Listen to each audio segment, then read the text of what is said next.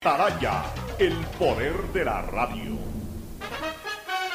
El siguiente es un espacio contratado. Radio Atalaya no se solidariza necesariamente con las opiniones aquí vertidas. El siguiente en Radio Atalaya es un programa de opinión, categoría O, apto para todo público. La hora del pocho. La hora del pocho se viene con todo en Radio Atalaya. La hora del pocho. La hora del pocho. Alfonso el Pocho Car y su equipo traen para ustedes la opinión política, la opinión deportiva, más premios, sorpresas, regalos para sus oyentes. La hora del pocho. Aquí en Radio Atalaya. Cada día más líderes. Buenos días, este programa es auspiciado por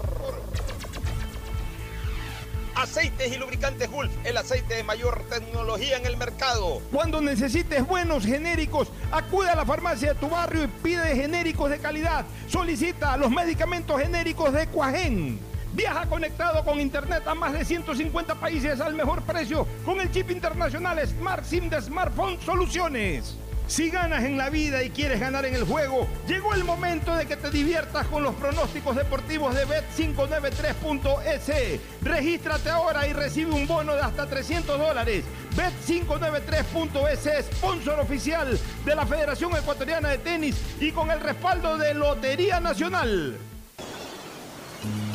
Ya es hora de que puedas vivir la experiencia más fabulosa de tu vida. Mole el Fortín te regala una turqueada de lujo. Sí, por cada 15 dólares de compras participas por un espectacular crucero sin visa para dos personas por todo el Caribe. Y lo mejor es que es todo incluido. Pasaje de avión, hospedaje, alimentación, bebidas, diversión y todo lo que te puedas imaginar para disfrutar una turqueada de lujo. Recuerda que la mejor experiencia te la regala Mole el Fortín, porque siempre con sus promociones te conviene. Hola, soy Gustavo Alfaro y tengo un mensaje para ti. Escoge tu 5 y calienta, porque Banco Guayaquil, el Banco de la Tri, lo lleva a Qatar. Regístrate en elbancodelatri.com y acumula oportunidades para ganar comprando con tus tarjetas y usando tu app de Banco Guayaquil. Tendremos un ganador con 5 acompañantes. Ya lo sabes, escoge tu 5 y calienta, porque el Banco de la Tri te lleva a Qatar. Banco Guayaquil, el Banco de la Tri, patrocinador oficial de la selección ecuatoriana de fútbol. Pedagogía, diseño, medicina, arquitectura, comercio, turismo, nutrición, literatura, computación, psicología, trabajo social, electricidad, agronomía, animación digital. La verdad es que tenemos tantas carreras que ofrecerte que no nos alcanzan en esta cuna. Ven a la Feria de Estudios de la UCSG y descúbrelas todas. Te esperamos este 5 de agosto, de 8 a 17 horas, en la avenida Carlos Julio Arosemena, kilómetro 1 y medio. Tenemos muchas sorpresas y beneficios para ti. Universidad Católica de Santiago de Guayaquil. Nuevas historias, nuevos líderes. Prefectura del Guayas, junto a Global Smile, devuelven la sonrisa a cientos de pacientes de escasos recursos que nacen con malformaciones faciales y paladar fisurado a través de cirugías gratuitas en su nueva misión solidaria. Contáctanos al 099-5499-150. Prefectura del Guayas. Autorización número 323 CNE Elecciones 2023. Claro que conecto a cada pueblito,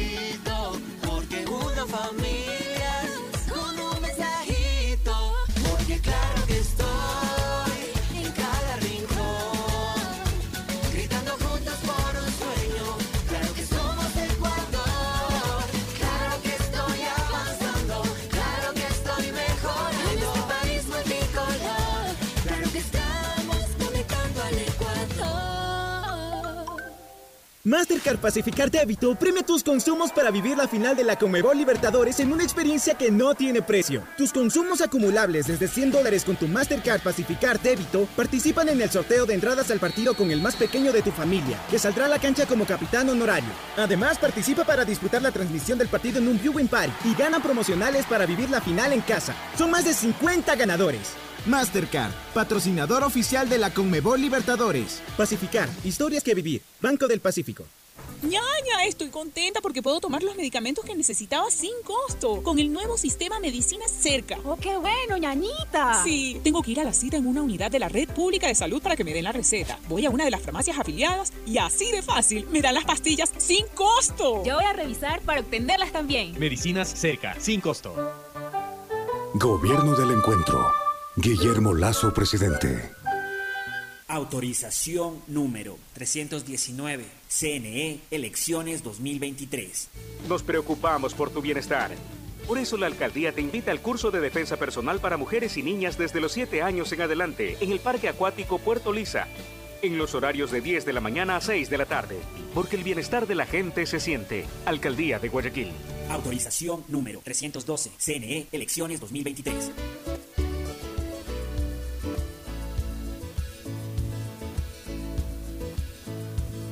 Camino sobre tu piel morena y siento tu latido. Y miro todo lo bueno que los dos hemos vivido. Te digo, solo hay razones para estar agradecido. Es lo que somos y lo que siempre hemos sido. 680, sistema de emisoras Atalaya, en su año 78 reciban el cariñoso saludo aquí desde la hora del pocho, en esta trinchera, en esta columna de la libertad de expresión. Eh, por supuesto, honrando a diario las iniciales de sus nombres completos, SEA, Sistema de Emisoras Atalaya, una radio seria, emotiva y altiva. Por eso, Atalaya cada día más líder, una potencia en radio y un hombre que ha hecho historia pero que todos los días hace presente y proyecta futuro en el Dial de los Ecuatorianos, con una pequeña disfonía, no sé por qué. No he gritado nada especial, pero bueno, así amanece a veces la garganta, es que hablo bastante, la verdad es que eh, ayer, por ejemplo, yo le llamo los supermartes, tengo ocho, nueve horas al aire de programas entre en vivo y grabados, ocho, nueve horas moviendo la garganta, imagínense ustedes. Pero bueno, aquí estamos con el placer eh, de saludar a mis contertulios Fernando Edmundo Flores Marín Ferbloma y a Gustavo González Cabal, el cabalmente peligroso, a quien quiero agradecerle, le tengo una nota de, gratitud, de agradecimiento especial. El día de hoy me ha sorprendido con una cosa maravillosa, un- un mini busto de escritorio, suficientemente grande para escritorio, pero justamente para tenerlo en la biblioteca, en un lugar de- de predilección, un lindo busto del libertador Simón Bolívar, uno de los personajes que más admiro en la historia universal, el libertador Simón Bolívar. Tengo un busto más o menos así, o un mini busto más o menos así, del ingeniero León Febres Cordero Rivadeneira, del, del busto, una réplica del busto que está en el Malecón 2000. Lo tengo en mini busto en, mi biblioteca. Y uno un poquito más pequeño, pero así mismo de bronce, como el que ha tenido la gentileza Gustavo de enviarme del presidente JFK, John Fitzgerald Kennedy, que son personajes que he admirado en la historia, ¿no? Y Bolívar es uno de ellos. Todos saben que yo a Bolívar lo admiro mucho, lo saludo siempre su memoria, especialmente el 24 de julio, día de su natalicio, y el 17 de diciembre, día de su fallecimiento. Así que Gustavo, eh, un eh, cariñoso saludo para ti y, y especialmente una nota de gratitud. Me has sorprendido positivamente y ten la seguridad que esto yo le voy a dar un valor inconmensurable. Ya te voy a dar el paso para el saludo, pero primero saluda Fernando Edmundo Flores Marín Ferfloma al país. Fernando, buenos días. Eh, buenos días con todos, buenos días Pocho, buenos días Gustavo. Estaba revisando ahorita que Gustavo me pasó una información sobre, eh, creo, creo- estoy casi seguro que fue Gustavo, sobre la situación climática en la Florida. Las zonas que tienen... Se viene un huracán ahí. Sí, está anunciado un huracán, Este es el- pero estoy viendo este es aquí que el, el mar en Tampa se ha retirado de una manera bastante, En Tampa, caray. bastante importante, lo cual podría indicar que podría haber unos oleajes, unas olas bastante, bastante grandes. Preocupante lo que... Generalmente los, del mar en Tampa, lo- los ¿no? pescadores a, a veces olfatean con ese tipo de cosas el peligro de un tsunami que esperemos que, no se dé, pero sí, son tiempos bravos. El último trimestre, entrando ya al último trimestre del año, siempre son momentos duros que vive la costa este de los Estados Unidos y especialmente sureste de los Estados Unidos y también la costa sur, también la costa sur, porque no solamente hacia el lado del este, también por las zonas de Nueva Orleans, por allá a veces se van huracanes fuertes.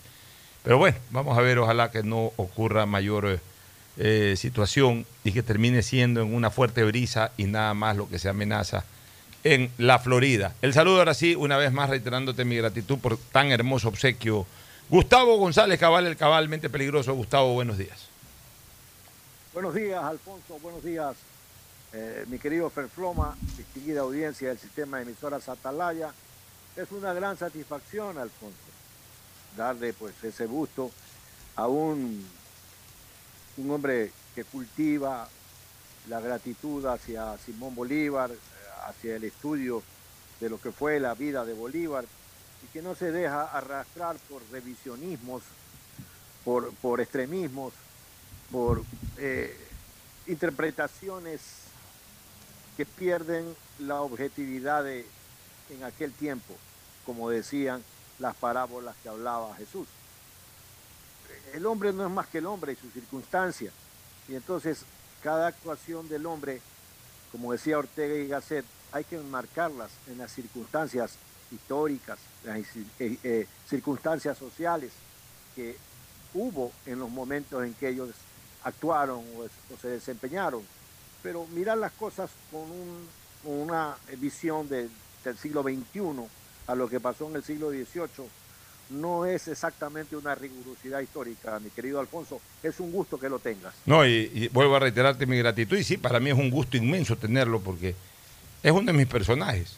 Yo diría, mira, yo he tenido personajes en la historia, eh, por lo menos del continente y, especialmente de mi país, o lo que fue el previo a mi país.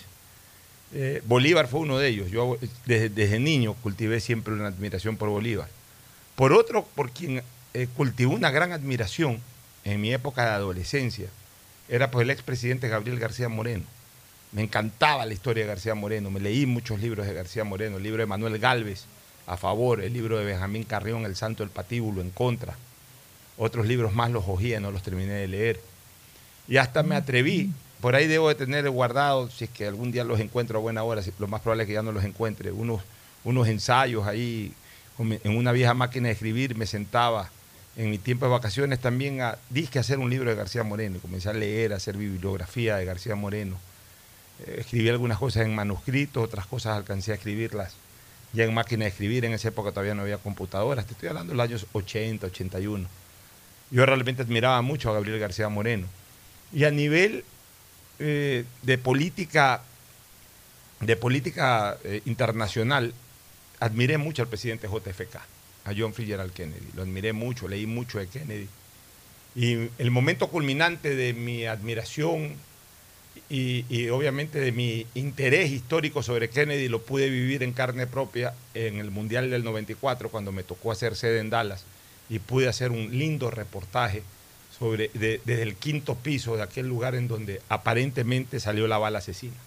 Y digo aparentemente salió la bala asesina porque muchos dicen que ese disparo, esa detonación de Oswald, si le pegó, le pegó, pero que verdaderamente la finalidad que tenía era llevar la atención hacia arriba, de donde venía el disparo, porque los, eh, los disparos mortales venían de abajo, de otros asesinos que estaban justamente esperando en la curvita por donde el carro en ese momento estaba pasando, porque justo eh, ese edificio está levantado en un sitio en donde tú vienes del centro, es una especie como de salida del centro para coger una especie de autopista hacia el viejo aeropuerto de Dallas que era el único que en esa época existía dentro de Dallas. Ya con el tiempo, en los años 70, inicio de los 80, construyeron el de Fort Worth, que está eh, a 40 minutos de la ciudad de Dallas o a 30 minutos de la ciudad de Dallas, que es incluso otro distrito, otra ciudad. Pero el viejo aeropuerto de Dallas estaba relativamente cerca del centro, entonces de ahí el, presidente saliendo del centro de Dallas, cogía esa curvita, pasaba por ese edificio y por ahí se metía ya en una avenida ancha o autopista que lo llevaba directo al, viejo aeropuerto de Dallas, que era el que servía en ese momento a la ciudad. Y ahí ya los, eh, los criminales ya habían estudiado la ruta del presidente. Entonces, unos dicen que Oval disparó para llamar la atención de todo el mundo hacia arriba y para liberar el trabajo de los que estaban abajo. Yo me acuerdo que yo puse una nota ahí en un cuaderno de visitas, que hasta esa época por lo menos existía ahí. Yo, yo sí, eh, indignado, dije que como admirador de, del presidente Kennedy, yo esperaba algún día tener resultados definitivos, que al final nunca se han dado. Kennedy se murió presidente de los Estados Unidos. En esa época, el personaje más importante de la historia eh, del mundo, en esa época. Lo matan y no se supieron nunca las causas en Estados Unidos. O sea, no, se supieron los verdaderos protagonistas. Unos dicen que fue Rusia, otros dicen que fue Fidel Castro, otros dicen que fueron los mafiosos. Hay una serie de inculpados, de sospechosos, para ser más concreto. Pero hasta el día de hoy nunca se determinó quién mató al presidente JFK. Y así a veces en el Ecuador nos quejamos de que ciertos crímenes no terminan de descubrirse muchas cosas. Bueno, ya vamos a comentar en su momento todas esas cosas. Eh, Fernando y Gustavo, yo quiero iniciar el programa con comentando esta situación que a mí me parece muy extraña de la Corte Constitucional, esta resolución de la Corte sobre el tema del Consejo de la Judicatura. Porque la Corte le da la razón a Román, pero no lo, pero no lo reivindica a Román. O sea, Román presenta una acción extraordinaria de protección, es decir, esa que se revisa en la Corte Constitucional, a efectos de decir de que fueron alterados o vulnerados sus derechos, su, eh, su, eh, su tutela judicial efectiva y todo, fueron, fueron su derecho a la defensa, una serie de cosas. No he leído puntualmente el alegato o, o la exposición de motivos de la acción extraordinaria de protección, pero en todo caso Román la presentó y lo que se ha trascendido más o menos por esas causales. Y resulta que la Corte Constitucional le da la razón a Román y reconoce que sí, que ha habido vulneración de derechos en contra de Román, de no haber sido eh, eh, principalizado, aparentemente no ha sido ni siquiera principalizado, y menos aún eh, que haya accedido a la presidencia del Consejo, que era lo que pretendía Román. En su pretensión debe haber sido, o debe haber puesto, pues que ser reivindicado, ser subsanado, ser resarcido con la incorporación al Consejo y con la titularización del mismo, es decir, como presidente del Consejo de la Judicatura. ¿Qué resuelve la Corte? La Corte lo que resuelve, le da la razón, le da, ordena una indemnización de 5 mil dólares, pero no ordena que se lo titularice, ni tampoco ordena, que se, y mucho menos, si no, si no lo uno, menos lo otro, que se lo establezca como presidente del Consejo de la Judicatura. Y en eso sí la Corte, ahí sí tiene razón, es muy clara y señala de que al no ser un delegado o una persona cuyo nombre derive de la terna del presidente de la Corte Nacional de Justicia, no puede ni tiene por qué acceder a la presidencia del Consejo. Eh, o sea, es, es un, es un tema extraño, porque la Corte le da la razón, pero no lo reivindica, o sea, no, no- no le subsana su, su- su real pretensión. Entonces ahí viene una reflexión. La Corte no quiso ahondar la crisis, porque, y, lo, y lo habíamos pero analizado ¿La contigo. Corte le da la razón en todo o solamente no de no haberlo principalizado? O en todo, o, en su- o también reivindica el- y le da la razón en el hecho de, de- de acceder a la presidencia. Puede ser que haya dividido. Y le dé la razón en lo uno, donde sí tiene razón en no haber sido principalizado, y no en acceder a la presidencia. Yo no he leído, o sea, eh, por eso te pregunto cu- cuál es realmente la resolución. Sí, justamente eso es lo que vamos a, vamos a leer sobre el tema. Mira, el Pleno del Consejo de Participación Ciudadana y Control Social fue convocado hoy a las 10 para tratar la sentencia dispuesta por la Corte Constitucional sobre una vocalía en disputa en el Consejo de la Judicatura. En la sesión, según la convocatoria hecha por Ulloa, se discutirá además una reforma al reglamento para la designación de esa autoridad. El pasado lunes, la Corte Constitucional concluyó que Álvaro Román no puede ser designado presidente del Consejo de la Judicatura, pues no proviene de la terna de la Corte Nacional de Justicia, lo que nosotros siempre dijimos aquí, para integrar dicho organismo, y a la vez ordenó al Consejo de Participación iniciar de inmediato con el proceso de elección del vocal faltante. De inmediato. O sea que lo que le daba la razón es en no haber sido principalizado. A ver, veamos. El dictamen es por una acción extraordinaria de protección que Román había interpuesto a dos sentencias previas por acciones de protección que había planteado para ser principalizado y ocupar la presidencia de la judicatura. O sea, como esas acciones no fueron eh, eh, satisfactorias para los intereses de Román, Román por eso presentó una acción extraordinaria ante la Corte Constitucional. Este proceso se inició cuando María del Carmen Maldonado renunció en febrero pasado a la vocalía y presidencia del Consejo de la Judicatura, a la que llegó luego de la selección que participó el extinto Consejo de Participación Ciudadana de Transición.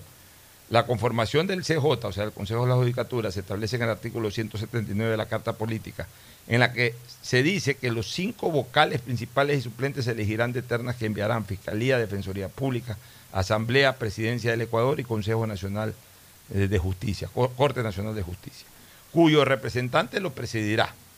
En el proceso que efectuó el Consejo Transitorio, Román provino de la terna de la Fiscalía, pero fue nombrado suplente de Maldonado, porque los dos candidatos que la Corte Nacional había enviado fueron impugnados y descalificados. La Corte Constitucional aceptó parcialmente la acción extraordinaria de protección de Román al constatarse que el Consejo de la Judicatura vulneró su derecho a la seguridad jurídica. Se dispuso a la Judicatura a ofrecer disculpas públicas y una reparación de 5 mil dólares. Pero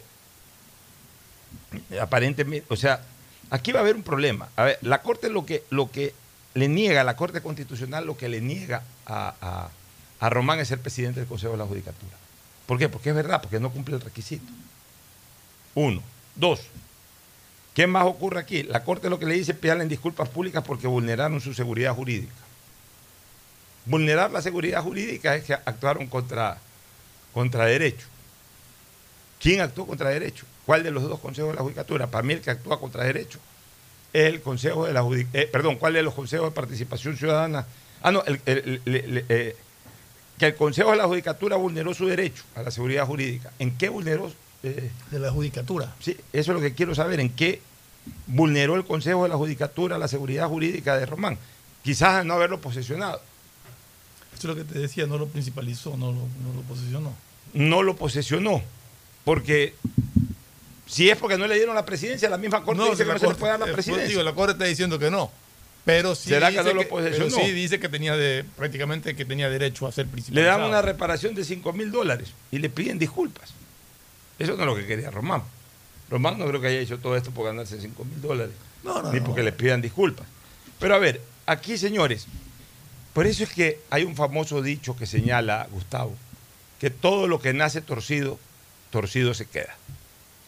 Aquí la responsabilidad es de el Consejo de Participación Ciudadana y Control Social Transitorio. Ellos sabían que tenían que elegir a un miembro principal del Consejo de la Judicatura y que el suplente tenía que ser, tenía que ser uno de los tres de, de la misma fuente de donde salía ese vocal De principal. acuerdo, pero, pero ¿qué sucede si los otros dos fueron impugnados? Ya. Ahí tenía, que ¿Cómo haber, ya, ahí tenía que haber hecho el Consejo de la Judicatura un extensivo, en este caso a la Corte Nacional de Justicia, y más aún, a sabiendas de que era algo gravitante, pues de la terna del Consejo Nacional de Justicia sale el presidente. Ellos tenían que haber emitido un informe a la, a la Corte Nacional de Justicia diciéndole que dos de los tres miembros de la terna han sido impugnados y descalificados. Por tanto, se le solicita al presidente de la Corte Nacional de Justicia que vuelva a enviar la terna, o, o- o- o en este caso, vuelva a, a- envíe dos opciones, o que vuelva a enviar una terna en donde podría incluirse, eso podría incluso, podría incluso haber ido en el oficio, en donde podría incluirse, si así es del deseo del presidente de la Corte Nacional de Justicia, incluir a la única persona que fue habilitada, que era la señora María del Carmen Maldonado. Entonces el presidente de la Corte Nacional de Justicia hubiese hecho en ese momento lo que le pedían, es decir, una nueva terna, otra vez con la señora Maldonado, y a las otras dos personas las hubiese excluido de, eh, de la terna, ya no los repetía, sino que hubiese puesto a dos personas nuevas. Y entonces ahí sí, pasaban el filtro esas dos personas nuevas, elegían a la señora Maldonado, la señora Maldonado le correspondía ser la presidenta del Consejo de la Judicatura por mandato de la ley, pero ya una de esas dos personas nuevas y calificadas elegían a una de esas dos personas para que sea el suplente. Y entonces, si por ahí en algún momento o a la señora Maldonado la destituían, o la señora Maldonado se moría, o la señora Maldonado renunciaba, el suplente tenía toda la capacidad no solo de titularizarse, sino de ser presidente del Consejo de la Judicatura. Pero lo hicieron mal. Pusieron ahí a una persona de la Fiscalía. Y entonces esa persona de la Fiscalía sí puede ser titular, pero lo que no puede ser presidente del, Consejo de la Judicatura. Y no sé siquiera si puede ser titular, porque es claro, está claro, está totalmente determinado que para ser además miembro del Consejo de la Judicatura tiene que salir de una terna enviada por cada uno de estos poderes del Estado. Y si uno de esos poderes del Estado no tiene al suplente, entonces ese suplente no sé si también esté calificado para ser titular. Entonces todo un embrollo. Pero además ahorita se le venía otro problema que sí lo advertimos aquí, pues Fernando. Hace un par de semanas o una semana atrás cuando comentamos este tema.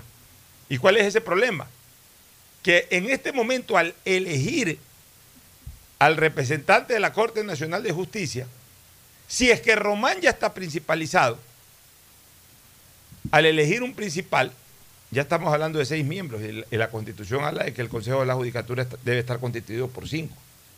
Y son cinco miembros, y no tienes como decir renuncia, pues si ya está principalizado, ya es principal, ya no lo puedes destituir, no lo puedes renunciar, sino que ya queda a voluntad. Y aún estando a voluntad ya él tiene otro suplente. O sea, se armó un relajo solamente por ese mal paso del Consejo de la Judicatura de Transición, se armó un relajo institucional en el Consejo de la Judicatura. Claro, es que cuando renunció la señora Maldonado, principalizaron a unos suplentes, pero no, no, no a Román. ¿Quién, ¿Quién reemplazó a la señora Maldonado? Porque- Era Román, pero Román. No, pero Román debería haberle reemplazado ya, lo principalizaba, no podía ser presidente, ok. Y Román no aceptó. Pero ¿por qué no lo aceptó? No aceptó. No, eh, de lo que recuerdo, no aceptó. eh, no aceptó porque no lo ponían de presidente. ¿Por qué lo indemnizan si él no quiso? Eso es lo que yo sí voy a, voy a averiguar un poquito más este detalle. Tenemos un ruido ahí, eh, Una Gustavo. radio o algo. Gustavo, ¿estás escuchando Sí, sí. algo? Por favor, eh, bájale el volumen porque se está filtrando. ¿Tienes alguna opinión sobre este tema, Gustavo? Sí, y además tengo otra pregunta, Alfonso. ¿Y qué va a pasar con todas las decisiones tomadas? Es una buena pregunta. ¿Cómo, Bueno, ¿Cómo la- queda la- eso? Pero las decisiones tomadas serían válidas porque no le han reconocido la presidencia. O sea, yo no, yo no, yo no le veo quizás problema a, a las decisiones que han tomado. El problema sí lo veo en la constitución del Consejo, porque si lo principalizan va a haber seis miembros. ¿A quién sacas? Claro, porque si hay en este momento alguien reemplazando, pero no principalizado, sale ese que está reemplazando. Claro. Pero si ya se principalizó Román, si ya se principalizó Román, que le correspondería principalizarse, pero aún así, aún así, con dudas, yo tengo dudas en la interpretación constitucional. ¿Por qué? Porque vuelvo a insistir, la constitución habla claramente que los miembros del Consejo de la Judicatura tienen que salir de las ternas, de las ternas de cada uno de estos cinco poderes del Estado, funciones del Estado, que son la función ejecutiva, la función legislativa, Defensoría del Pueblo, Fiscalía y, y- Corte Nacional de Justicia. Presidencia, Asamblea, Corte Nacional de Justicia, Defensoría, Fiscalía. De, esos, de esas cinco funciones del Estado salen los cinco miembros del Consejo de la Judicatura. Por eso, el Consejo de la Judicatura tiene que tener 10 elementos, dos de cada una de esas funciones del Estado, uno principal y uno suplente. Y lo correcto es, y lo indicado y lo que debe, debió haber sido es que el principal de esa función y el suplente de ese principal también de esa función. De tal manera que la ausencia por cualquiera de las causales, la ausencia definitiva de uno de sus miembros, sea inmediatamente reemplazada de la misma manera por un delegado o por un derivado, no delegado, sino derivado. Hay, que diferenciar lo que es delegado de derivado. Derivado es alguien que viene de ahí, pero que no tiene por qué representarlo a posteriori, sino que simplemente viene, ese es derivado. Delegado es cuando una persona va de una fuente y representa a esa fuente durante el tiempo que cumple funciones. Son dos cosas distintas. Que eso fue lo que incluso esa interpretación creó una confusión en el propio presidente del Ecuador cuando le pidió la renuncia al señor eh, Javier Muñoz, este, en el sentido de que el, presidente sostenía que era su delegado y no es delegado, es derivado. Son dos cosas distintas. El delegado es yo te pongo en ese lugar para que me representes. Derivado es que, de acuerdo a una norma constitucional, tiene que salir como fuente de propuesta el Ejecutivo, la Asamblea, pero una vez que ya se los designa son absolutamente autónomos, no representan a nadie. Pero para ocupar esa posición sí tienen que ser derivados de esa fuente. Y en este caso, Román no es derivado del Consejo Nacional de la Judicatura, del Consejo Nacional, de la Corte Nacional de Justicia. O sea, no quedó ninguno. ¿Ah? No quedó ninguno derivado No, de la no Corte quedó Nacional. ninguno de la Corte Nacional de Justicia. Solo la señora Maldonado y se va la señora Maldonado. Entonces, es correcto lo, que- lo que se pretende de que la Corte Nacional de Justicia vuelva a enviar una terna para que nombre dos, principal y suplente. Pero en cambio, ¿qué hacemos con Román? Porque Román igual fue posesionado, o fue, digamos, de- declarado, fue eh, eh, designado vocal alterno de la señora Maldonado. Entonces, a mi criterio, ni siquiera se podía principalizar. ¿Por qué no se puede principalizar? Porque más allá de que es alterno de la señora Maldonado, para principalizarse tiene que ser derivado de una de las cinco funciones del Estado. Y ya la función del Estado, de la cual él, él es derivado, ya tiene un representante adentro, Principalizado. principalizado, que es la Fiscalía. Entonces realmente terminó siendo un problema para la Corte. Por eso que la Corte hace una resolución medio ambigua, casi inentendible, pero es una manera también de sacarse el cuerpo y de no crear más caos. Es decir, la Corte eh, asumo que quedaría como está, el Consejo quedaría como está. Que le den 5 Y mil dólares den- y le pidan disculpas. Exacto. Y terminen Tienes eso. razón, pero no podemos hacer nada, más o menos así. Más o menos. Más o menos. Gustavo, increíble, ¿no? Sí, así sale. Así sale. Un verdadero trabalengua es esto, Alfonso, que, que precisamente lo lleva hacia la imprudencia con que en varias ocasiones las instituciones actúan, ¿no? tratando de hacer prevalecer eh, sus, sus ambiciones, sus, eh, sus puntos de vista eh, contra lo que debería ser la institucionalidad del país.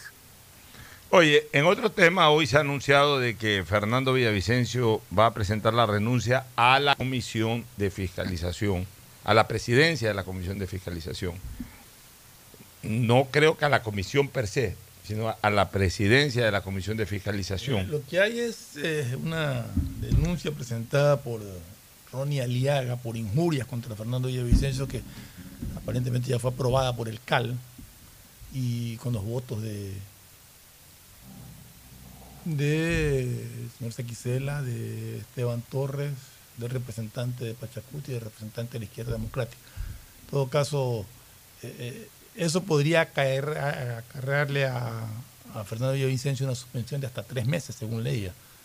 No sé algo si parecido, algo parecido a lo lo que... Ya hay antecedentes, pero Sí. no fue de tres meses en esa época. Fue ¿te 30 acuerdas? días. ¿Te acuerdas que lo sancionaron o suspendieron a Dalo A? Dado Bucaram, 30 días, si no me equivoco. Porque hizo algún comentario que no le gustó a las señoras que manejaban en esa época la asamblea.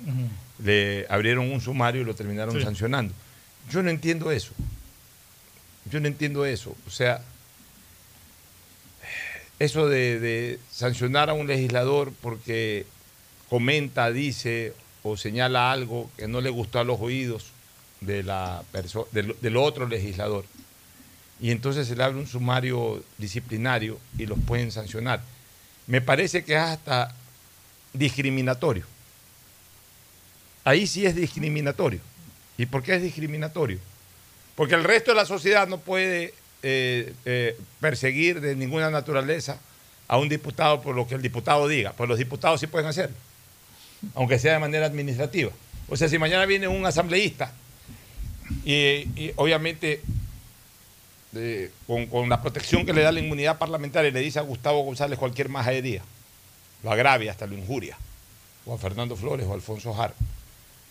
Nosotros no podemos hacer nada contra ese asambleísta porque tiene inmunidad si le presentamos un, juicio de, de calumnias, que ahora se llama así, antes se llamaba así, eh, una acción, una querella de, de, injuria se llamaba antes, porque antes la injuria era calumniosa y no calumniosa, ahora no, ahora ya se quitó esto de la injuria y se encuadró solamente en calumnia, o sea, en imputación falsa de un delito. Pues viene mañana el asambleísta X y dice, Pocho Jara es un criminal, un asesino, yo lo vi que este es un asesino, este es un criminal, este es un ladrón, un delincuente que se, robó en Atalaya hasta la manguera con la que lavaban los carros.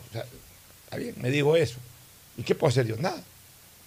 Porque voy y le presento una querella eh, de calumnia Y lo más probable, y así debe de ser además, si no se le levanta la inmunidad parlamentaria, la jueza no lo puede admitir porque el señor tiene inmunidad parlamentaria. Un ciudadano común y corriente no puede reaccionar ante una agresión de un asambleísta. Hablo de una agresión verbal. Pero entre ellos sí pueden reaccionar. Claro, no, no a ahí- título penal, pero sí en ámbito disciplinario. Pero- pero porque entonces también yo, ahí yo debería manda- tener ese derecho de presentar eh, una solicitud de que se le abra un expediente como ciudadano a un asambleísta que me ofende, por ejemplo. Pero, ahí eso lo- tampoco se Ahí permite. lo grave es que ahí manda la, la tiranía del voto. Como este es incómodo, démosle trámite, pero seguro que si él presenta contra otro asambleísta algo, le van a decir no. O sea, así, vivimos en este país, ¿no? Se impone la tiranía del voto. Las mayorías que tienen, que conforman para, para solucionar, eh, entre comillas, los inconvenientes que se les presentan, no tienen nada que ver ni con justicia, ni con beneficio del pueblo, sino con intereses partidistas. Ese es un grave problema. Ahora, Villavicencio, eh, evaluemos un poquito a Fernando Villavicencio, Gustavo y Fernando. Villavicencio ha sido en la Asamblea lo que fue antes de llegar a la Asamblea, un denunciólogo. Una persona que ha, so- ha sostenido sus denuncias con documentación. A veces A veces se pasa de la se raya. pasa de la raya. A veces parecería ser más show que eh, lo que realmente es, pero en muchas ocasiones lo que lo ha dicho lo ha demostrado. Así es. O sea, es un buen denunciólogo.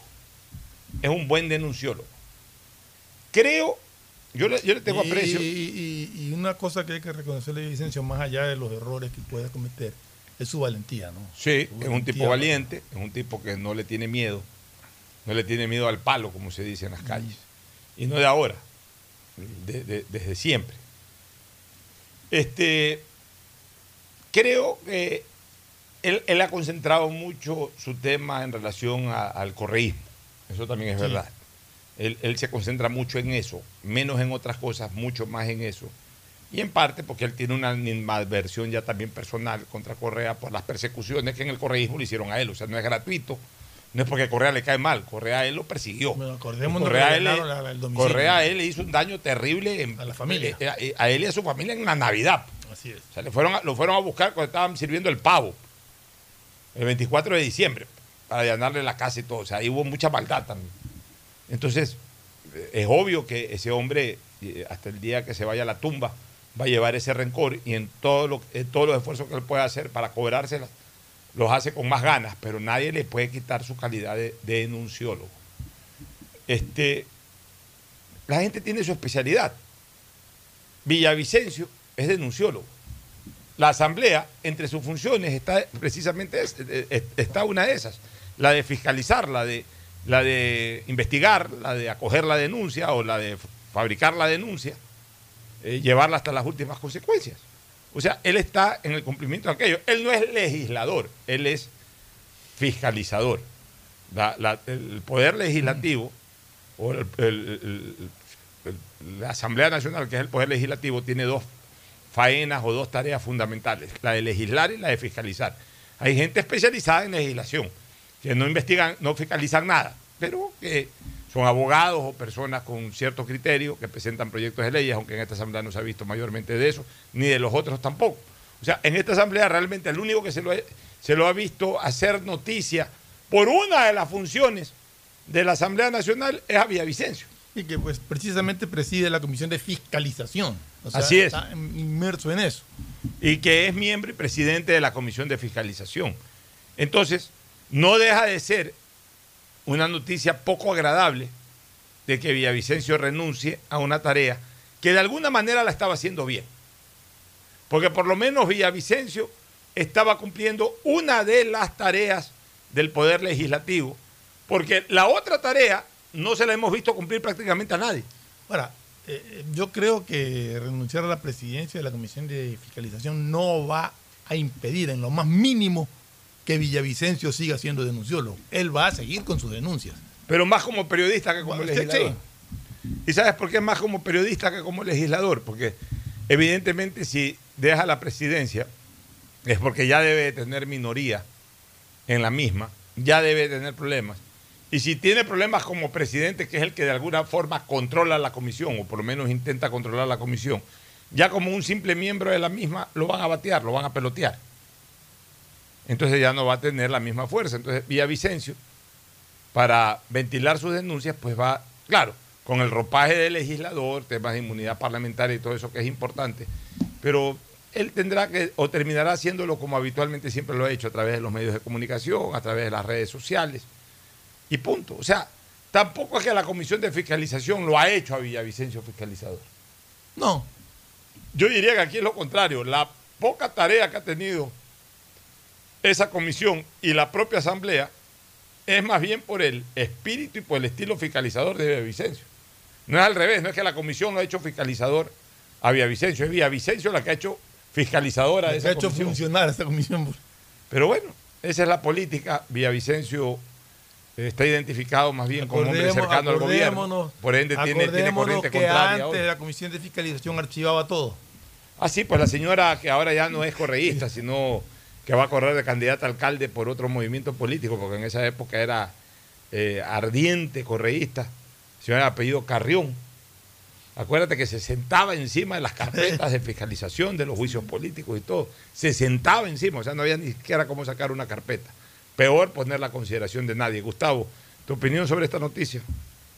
Eh, yo estoy de acuerdo contigo, ¿no? Eh, la salida, Fernando, de, de, de- de Villavicencio de la presidencia de la fiscalización no le va a hacer perder su condición de legislador, entre las características de ese cargo está la fiscalizar. Él seguirá fiscalizando. ¿no? Yo la verdad es que siempre he pensado que la labor de un presidente de una comisión está más allá de tener o no tener mayoría en la misma. Eh, y hay muchísimos ejemplos de los legisladores que no han tenido mayoría alguna y que han logrado hacer de la carrera legislativa un verdadero trampolín para ser presidentes de la República. Eh, por ejemplo, qué aburrido que era Rodrigo Borja como legislador. En serio, yo iba todas las tardes, eh, yo vivía en Quito, era estudiante, iba cada vez que podía. Mi tía Elba González era diputada y tenía pase a lo que se conocía como barras bajas. ¿Te acuerdas, Alfonso? Claro que sí, por supuesto. La barra baja no tiene, tenía contacto directo con los legisladores.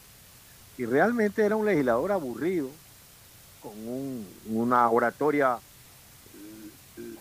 eh, con un solo sonsonete, no la entendía, le perdía rápido el hilo. Pero allí estuvo pues un legislador como León Férez Cordero que logró con apenas dos votos constituirse en una pieza fundamental, clave de la política de aquella época. Y eh, yo creo que, bueno, la, hemos hablado de la, de, de la degradación de, las, de los cuerpos le- legislativos de los últimos años, ¿no? Eso Que te iba a decir, mano eran otros tiempos y otros legisladores, ¿no? pero, pero, pero mira, Exacto, pero, mira, Fernando. pero mira más o menos en la línea. O sea, León era más fiscalizador que legislador.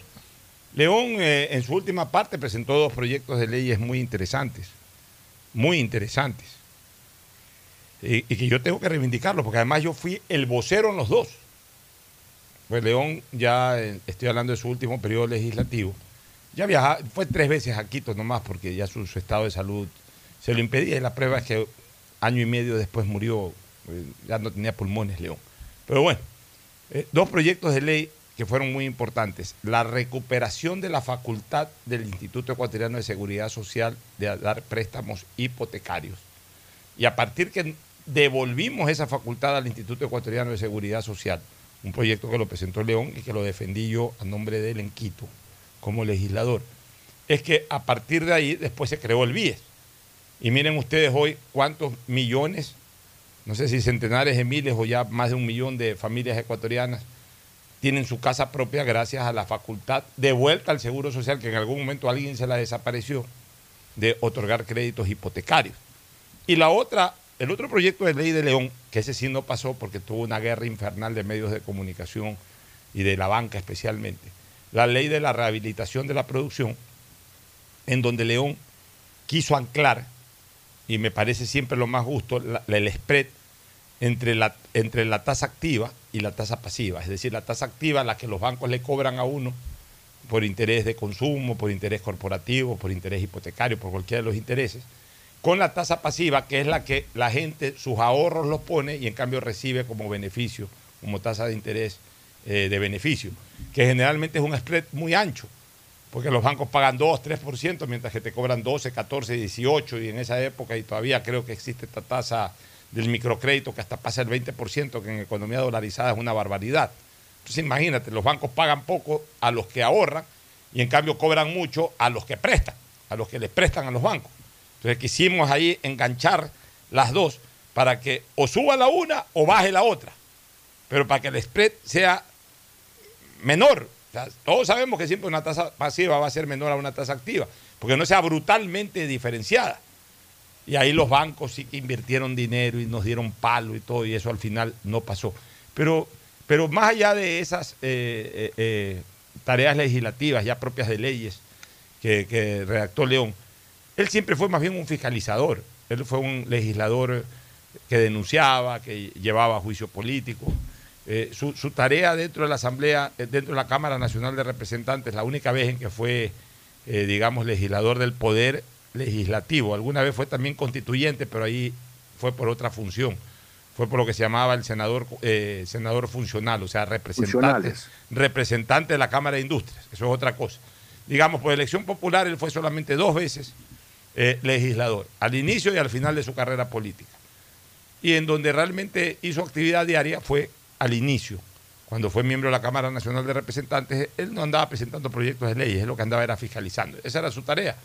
Otros, Borja, Raúl Clemente, Carlos Julio Arosemena, por ejemplo. Carlos Julio Arosemena fue básicamente legislador. Puso lo del decimotercero, puso lo del decimocuarto. Carlos Julio no fiscalizó a nadie nunca. Carlos Julio era de frases lapidarias, pero él no andaba atrás de, de las pruebas y los documentos. Lo que decía es, amigos de Velasco entontecidos por el dinero, y con eso cayó el, el cuarto Velasquín. Eh, Carlos Julio era contundente en sus frases, no andaba buscando pruebas ni nada. Pero en fin, bueno, esperemos que la eh, Asamblea siga fiscalizando. Una lástima por, eh, por Fernando Villavicencio, él sabrá por qué lo hace. Pero en todo caso, eh, veamos cuál es la reacción que se va a dar al interior del, de la Comisión de Fiscalización, por un lado, y también de la Asamblea. Porque además lo más probable es que lo sancionen por esta cosa que lo dije en la época de Dalo Bucarán, me parece absurdo. Lo digo ahora con Fernando Villavicencio, me parece absurda.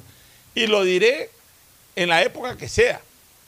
Porque vuelvo a, a insistir, me parece que incluso es una práctica discriminatoria. Porque los asambleístas pueden decirle velaverdes a cualquiera, pero menos entre ellos. O sea, si se dicen entre ellos, hay cómo sancionar a un asambleísta. Si se lo dicen a cualquier otra parte de la colectividad, no hay cómo sancionar a un asambleísta. Eso me parece absolutamente discriminatorio, Fernando y Gustavo. Concuerdo plenamente. Nos vamos a una pausa y retornamos con más temas políticos. El siguiente es un espacio publicitario apto para todo público. Estoy contenta porque puedo tomar los medicamentos que necesitaba sin costo con el nuevo sistema Medicina Cerca. ¡Oh, qué bueno, ñañita! Sí, tengo que ir a la cita en una unidad de la red pública de salud para que me den la receta. Voy a una de las farmacias afiliadas y así de fácil me dan las pastillas sin costo. Yo voy a revisar para obtenerlas también. Medicinas cerca, sin costo. Gobierno del Encuentro. Guillermo Lazo, presidente. Autorización número 319. CNE Elecciones 2023.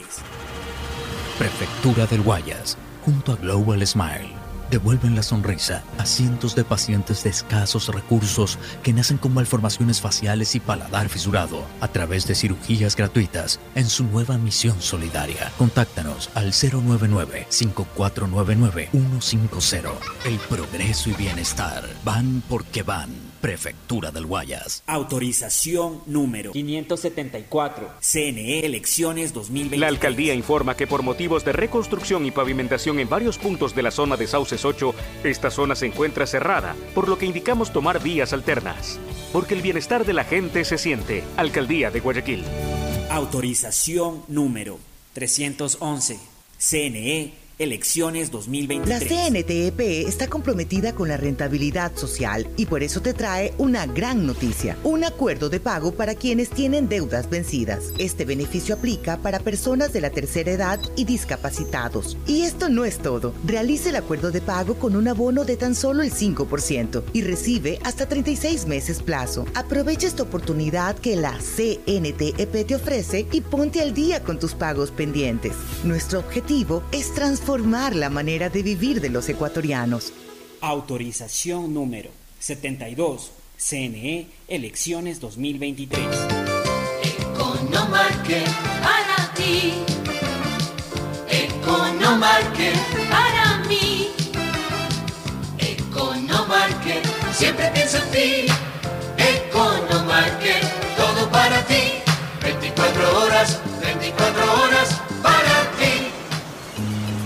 Ya es hora de que puedas vivir la experiencia más fabulosa de tu vida. Mole el Fortín te regala una turqueada de lujo. Sí, por cada 15 dólares de compras participas por un espectacular crucero sin visa para dos personas por todo el Caribe. Y lo mejor es que es todo incluido. Pasaje de avión, hospedaje, alimentación, bebidas, diversión y todo lo que te puedas imaginar para disfrutar una turqueada de lujo. Recuerda que la mejor experiencia te la regala Mole el Fortín, porque siempre con sus promociones te conviene.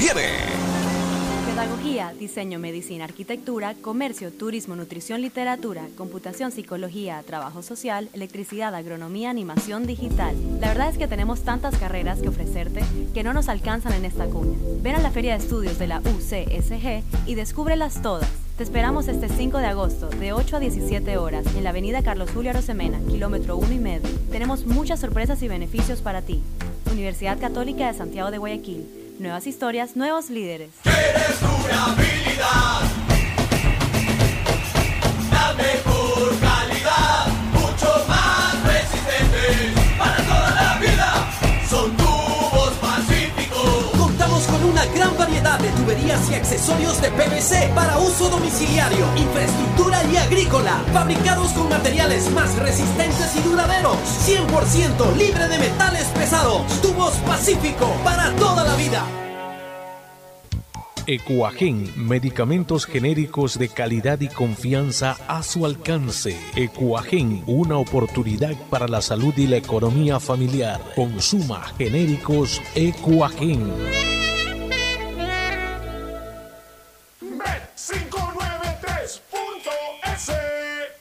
Asunéis dentro y fuera de la cancha con Bet593.es. Diviértete y gana con pronósticos en tenis y miles de eventos deportivos. Bet593.es, sponsor oficial de la Federación Ecuatoriana de Tenis, con el respaldo de Lotería Nacional. Aplican condiciones y restricciones. Bet593.es Lo viven ellos, lo juegas tú. La alcaldía informa que por la construcción del nuevo paso elevado vehicular que conectará el sector suroeste con la perimetral a la altura de la isla Trinitaria, se cerrarán las calles aledañas, por lo que indicamos tomar vías alternas. Las molestias pasan, pero el bienestar queda en la gente. Alcaldía de Guayaquil. Autorización número 311. CNE Elecciones La 2023. CNTEP tiene como objetivo ser la principal proveedora de telecomunicaciones del país, con la oferta más competitiva del mercado, acceso, conexión, servicios de calidad y visión social. La empresa trabaja para que las y los ecuatorianos tengan acceso a la tecnología y conectividad. La corporación brinda productos que conectan vidas, especialmente de las poblaciones más vulnerables y de los sectores más alejados del país. La estatal devuelve sus recursos en beneficio del Ecuador, que se reinvierten en proyectos para mejorar la condición de vida de los ciudadanos. La CNTEP crece e innova constantemente, ya que está comprometida con la transparencia, eficiencia y sobre todo la rentabilidad social. Trabajamos por mantener los servicios bajo condiciones de calidad que aporten a reducir la brecha digital, al bienestar de las personas y a afrontar los retos que el futuro nos depara. Autorización número 73. CNE Elecciones 2023. Bet593.es Tu mejor jugada siempre será divertirte con Bet593. Pronósticos deportivos y juegos en línea. Regístrate ahora en Bet593.es y recibe un bono de hasta 300 dólares para que empieces a pronosticar. Bet593, sponsor oficial de la Federación Ecuatoriana de Tenis, con el respaldo de Lotería Nacional. 593 Lo viven ellos, lo juegas tú. Aplican condiciones y restricciones. Ma, ya podemos conseguir las medicinas que necesitábamos y no nos costará nada extra con el nuevo sistema que se llama Medicinas Cerca. Mijo, ¿y cómo es eso de medicina cerca? Hay que ir con un médico de un hospital de la red pública de salud para que te dé la receta y con eso mismo vamos a una farmacia aliada para que te las den sin costo. Qué bueno eso, mijito. Ya voy a pedir cita entonces. Medicinas Cerca, sin costo. Gobierno del Encuentro. Guillermo Lazo, presidente. Autorización número 320. CNE, elecciones 2023. Nos preocupamos por tu bienestar.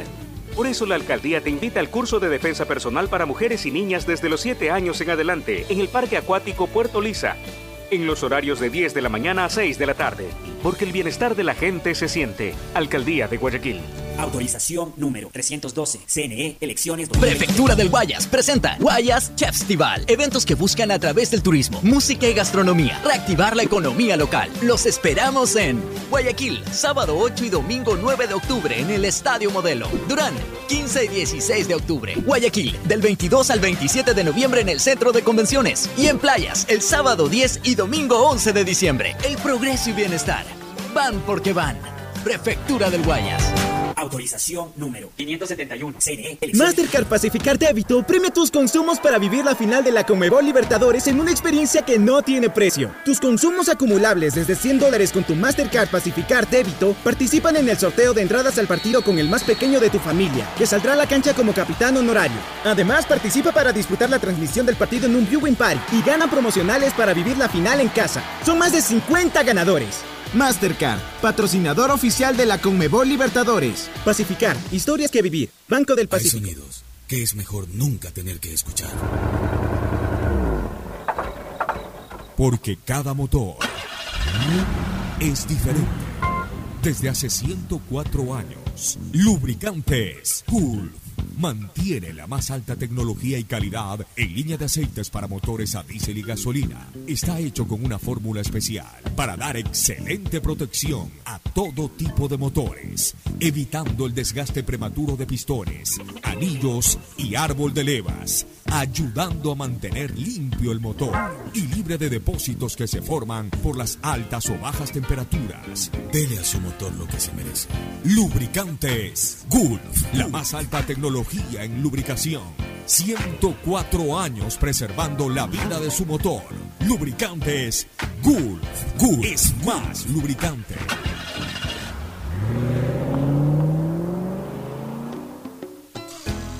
Fin del espacio publicitario. Usted está escuchando un programa de opinión, categoría O, apto para todo público. Muy bien, eh, un par de temas más, Gustavo y Fernando, para desarrollar la parte política del día de hoy. Mira, ayer se han posicionado nuevos asambleístas que reemplazan, nueve en total, que reemplazan a nueve que salen por, por ser candidatos. Candidatos.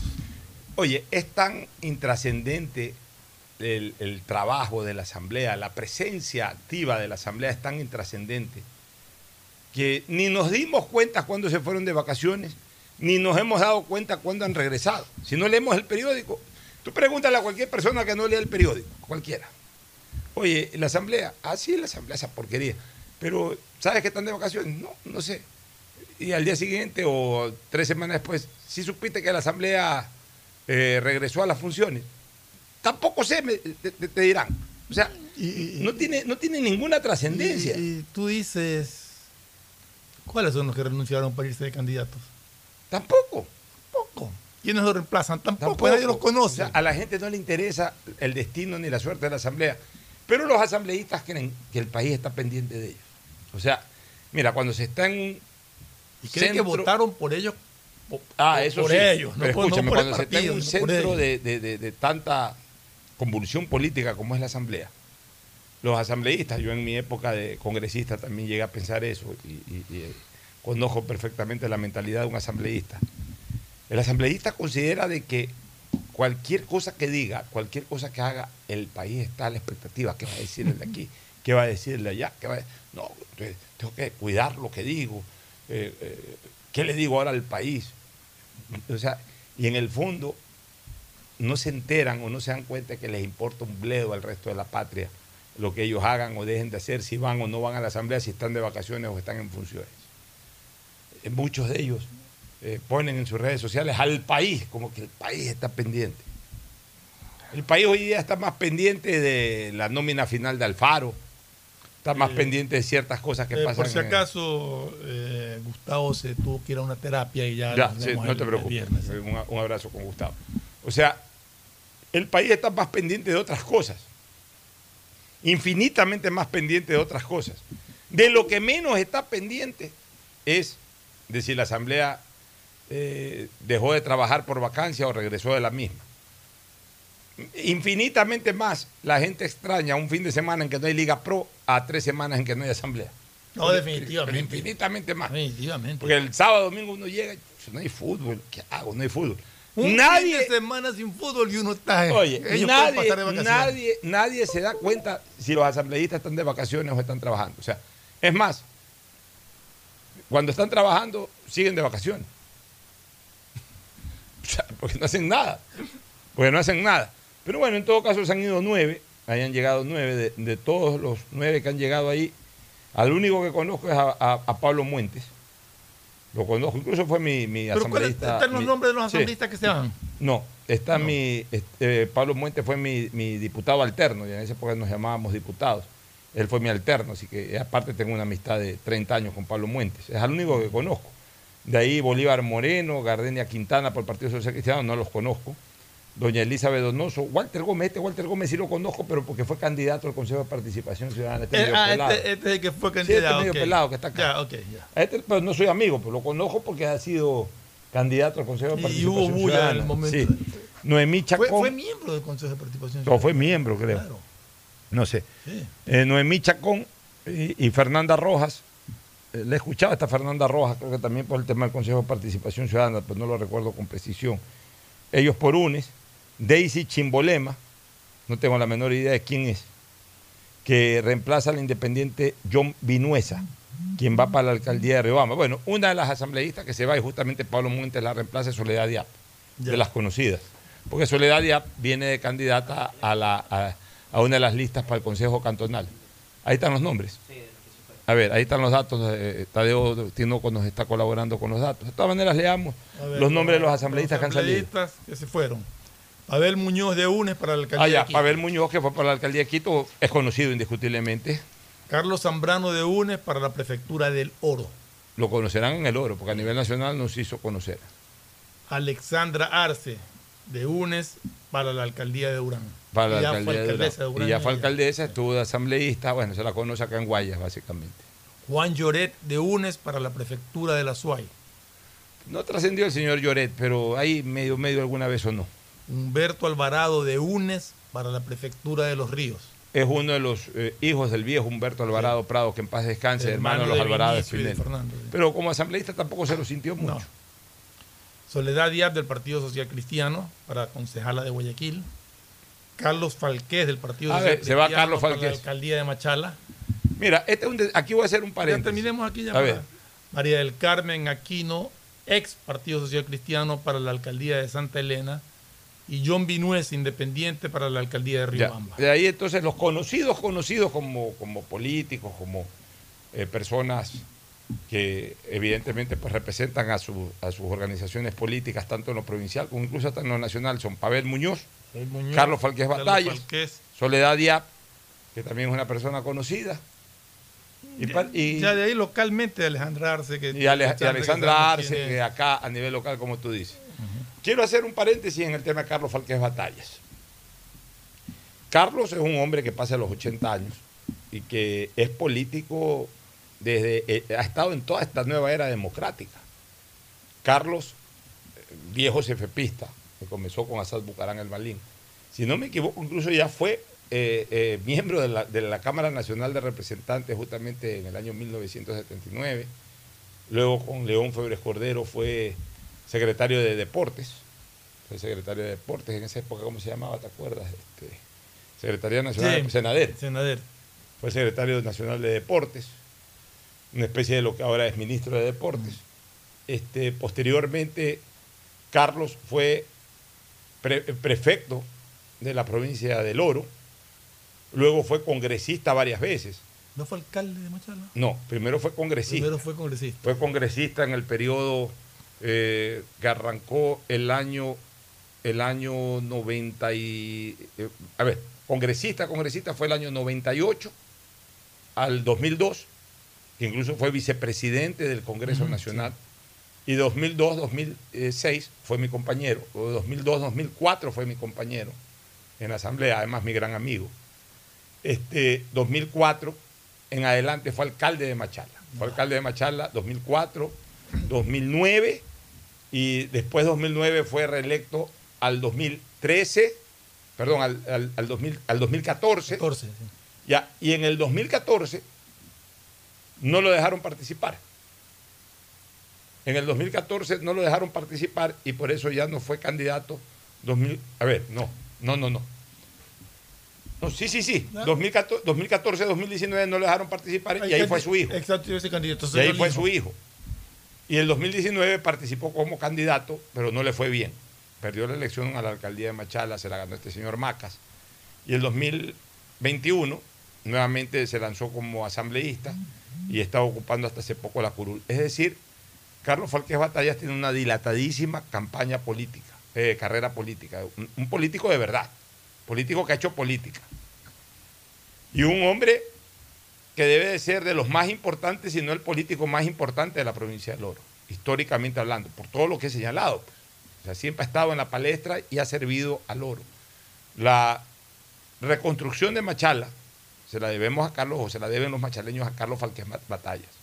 Él fue el que comenzó la reconstrucción de, de la ciudad de Machala el año 2004. Ahora Machala es una ciudad hermosa, muy hermosa, en donde varios eh, alcaldes a posteriori de, Carlos Falqués han hecho obras, pero quien cogió prácticamente de cero Machala, una ciudad muy desordenada, bastante sucia, eh, bastante opaca como ciudad, hay que decir las cosas como son. El que reconstruyó Machala, el que comenzó a reconstruir la ciudad de Machala fue Carlos Falqués Batalla. Pero Carlos Falqués está jugando su última carta. Su última carta política. Este puede ser el final de Carlos Falqués. Si Carlos Falqués no gana la alcaldía, es el final de Carlos Falqués como, como político, porque ya después va a ser difícil que vuelva a la Asamblea. Yo creo que ya Carlos Falqués se despidió oficialmente de su posición de asambleísta. Yo no creo, ya incluso constitucionalmente no, le, no, cabría una- un, un retorno, me parece, porque ya, ya ha sido un par de veces, ya ha sido un par de veces elegido después del 2009. Eh, Tiene dos consecutivas. No, una consecutiva. Ah, dos, dos. El 2017 eh, fue electo, renunció para ser candidato el 2019 y volvió el 2021. Es decir, ya Carlos Falquez Batalla definitivamente no puede ser asambleísta, más. Ni porque a él le interese, ni tampoco por, por el tema constitucional. Y ya de aquí en adelante eh, solamente le quedaría ocupar nuevamente funciones dentro del oro, alcaldía o prefectura. Va a jugarse por última vez la posibilidad de ser alcalde. Si gana, evidentemente pues será alcalde cuatro, posiblemente cuatro años más, no creo que más, porque no ocho, pero yo creo que su objetivo, su pretensión es ser cuatro años más. Y si pierde, seguramente ahí cuelga los botines como político.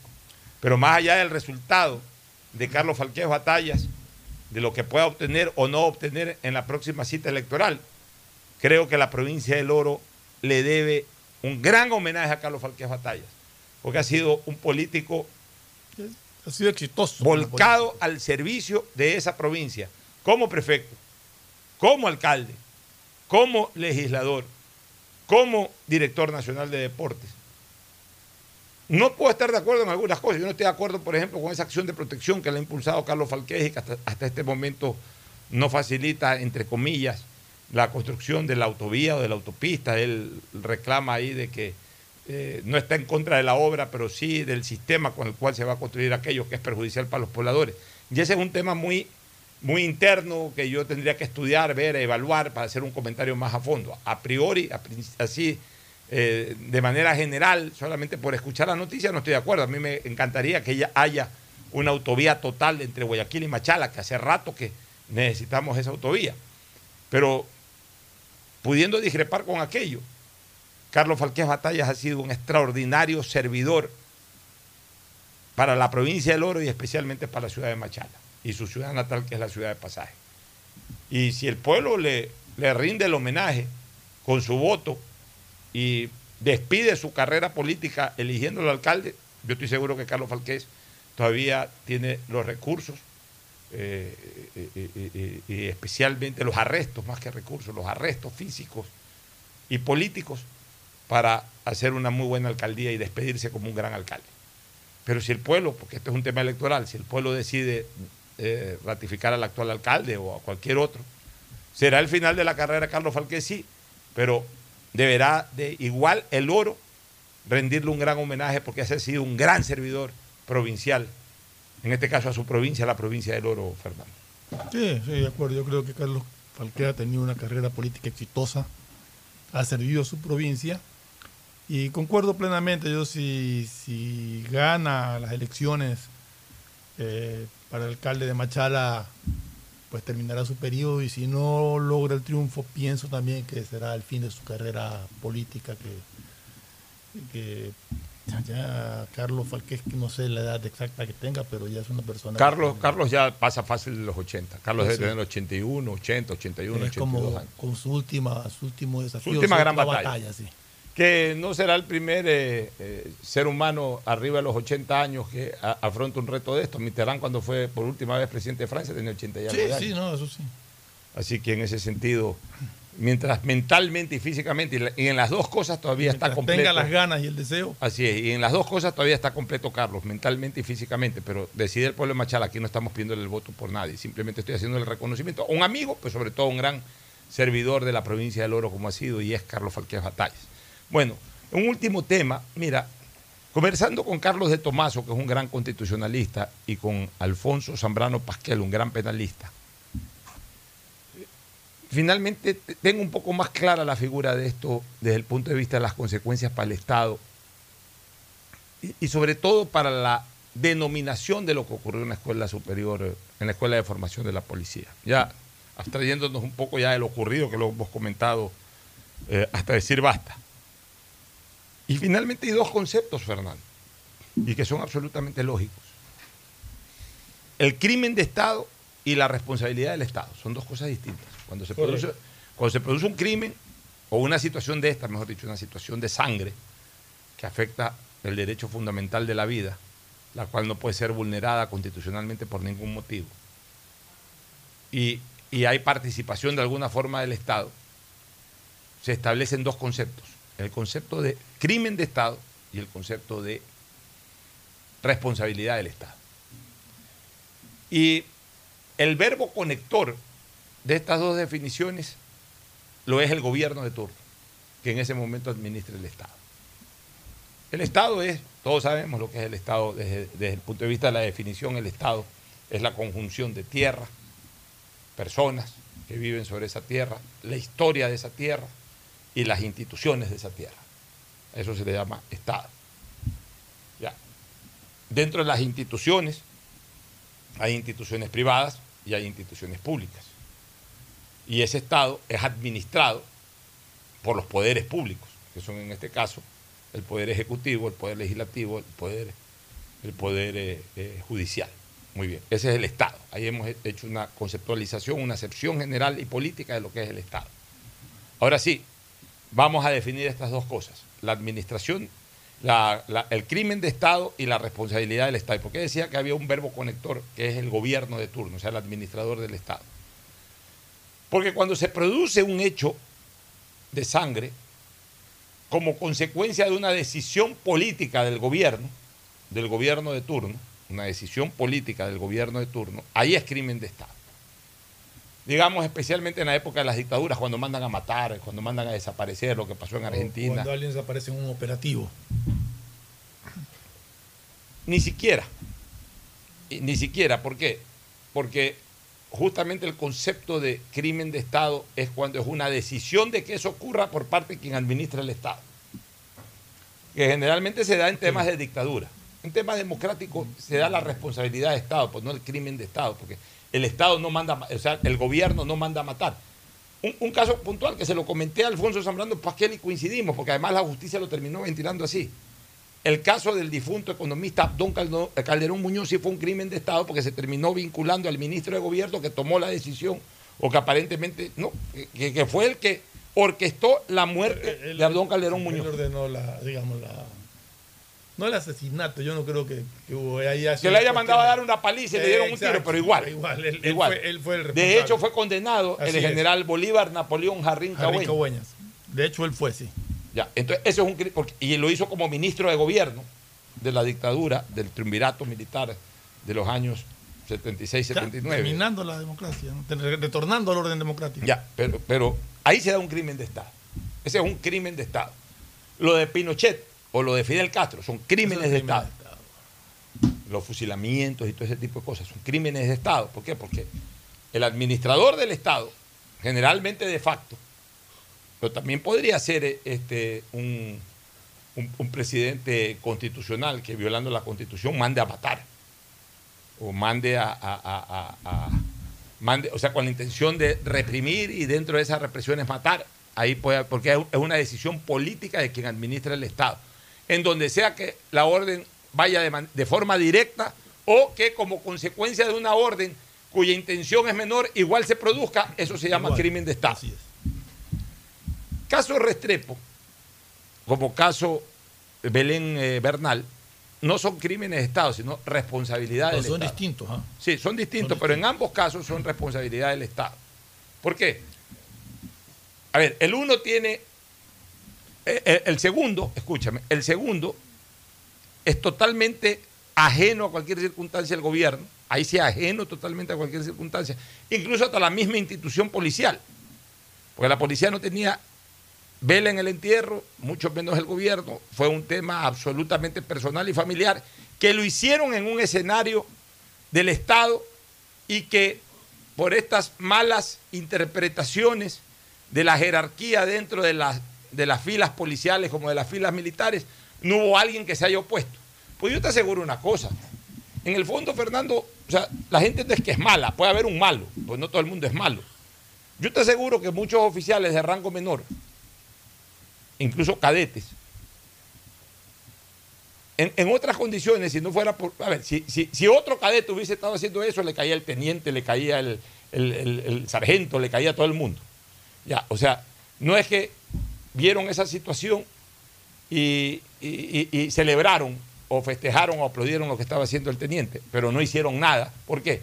Por temor a que este teniente. No, pero de hecho, un cadete le fue a avisar a otro teniente Ya. lo que estaba pasando. Ese teniente para mí es el que tiene el mayor grado de responsabilidad Ah, dentro de la contigo. autoría directa de no haber hecho nada. Porque ese sí pudo haber ido donde... Y también yo creo que faltó decisión de, de otros y por eso también están vinculados, pero no es que eh, estaban celebrando ni, y obviamente ya después cuando ocurrió eso por ese espíritu de cuerpo les faltó sensibilidad a todos los que ayudaron a coger el cuerpo e irlo a enterrar ahí a- al bosque donde finalmente fue encontrado lamentablemente ese cuerpo. Entonces, Pero eso ya es un problema institucional que no tiene nada que ver el gobierno tampoco. ya, que, que no tiene nada que ver el gobierno, y que, pero que sí tiene que responder el gobierno como Estado. sí, o sea, sí tiene que el gobierno hacer responder al Estado porque es una responsabilidad de Estado. Lo de los Restrepo igual. Lo de los Pero Restrepo. Los Restrepo es distinto en el sentido de que era un operativo que estaba Ya, pero a ver, pero era un operativo como pueden hacer ahorita un operativo por la seguridad. O sea, no es que salieron a buscar, no es que vamos a hacer un operativo ahorita especial, no. Era dentro de un día cualquiera en donde obviamente había una política de represión a la guerrilla, que no tenía nada que ver con estos muchachos. Los policías estaban ahí, eh, como, como en cualquier otro lado, haciendo batida, haciendo batida. Llegaron estos chicos, desgraciadamente, por ahí, algún policía idiota, que nunca falta esos policías idiotas, debe haber maltratado al chico, a lo mejor el chico no se dejó maltratar, le dijo, ¿por qué me maltratas tú? Y como son abusivos y lo vieron pelado, o los vieron pelados, le dieron un manotazo, porque son abusivos. Y obviamente a lo mejor eh, uno de esos chicos reaccionó ante el manotazo, ante la agresión, pegó un grito, alguna cosa, le cayeron a golpe todos. De repente mataron a uno y para no dejar testigo al otro, mataron al otro y lo fueron y lo, lo tiraron a no sé Desaparecieron, dónde, lo desaparecieron hasta el día de lo hoy. desaparecieron. Ya, ese no es un tema que el gobierno manda a hacer eso. Exacto. Ya, entonces, tampoco es que es un crimen de Estado, pero es una responsabilidad del Estado. Responsabilidad del Estado significa que tiene que responder por esa situación, que no es culpable. El Estado como si no es culpable porque su administrador no lo hizo ni con premeditación y peor con alevosía. pero se produjo por fallas de agentes del Estado o en escenarios del Estado o en actividades del Estado y por ende el Estado tiene que responder, tiene que indemnizar y tiene que de alguna manera responder eh, ante las instancias nacionales e internacionales. Y por supuesto los culpables directos tienen que responder penalmente. Pero aquello se califica como responsabilidad del Estado. El crimen de Estado es cuando el administrador del Estado, que es el gobierno de turno, a través de una de sus jerarquías, ya puede ser el dictador, o puede ser el presidente de la República, o puede ser el Ministro de gobierno, o alguien de la jerarquía mayor de un gobierno, toma una decisión que origina, por la toma de esa decisión, origina un efecto mortal. Ya sea premeditadamente o ya sea pretendiendo otra cosa, pero que termina como consecuencia con la muerte de. Entonces, ahí ya tengo clara la película. Por tanto, al igual que el caso Restrepo, en el caso de la señora Bernal, no hay crimen de Estado. Lo que hay es responsabilidad del Estado. Yo también, que, y justo aquí lo hablamos en un momento que si era o no crimen de Estado y, decíamos, pero si no hay una participación directa del gobierno, no había ni siquiera un operativo. Ahora ya tú lo dejas más claro todavía que incluso un operativo tampoco podría considerarse los crimen de Estado, sino responsabilidad del Estado. Y yo creo que, está muy claro que, cae dentro de ese concepto. de una responsabilidad del Estado, hay una autoría de aquel teniente de- del mismo grado que no quiso actuar. Incluso hasta de los de rango inferior que tampoco actuaron. Y peor, si es que se descubre después quiénes participaron en el entierro de. Mi pregunta es, el cadete, es, él todavía no pertenece a, a la fuerza Mira, policial. ahí hay otra El cadete es un estudiante. Ahí hay otra, ahí hay otra discusión sobre el tema. ¿Y cuál es esa discusión sobre el tema?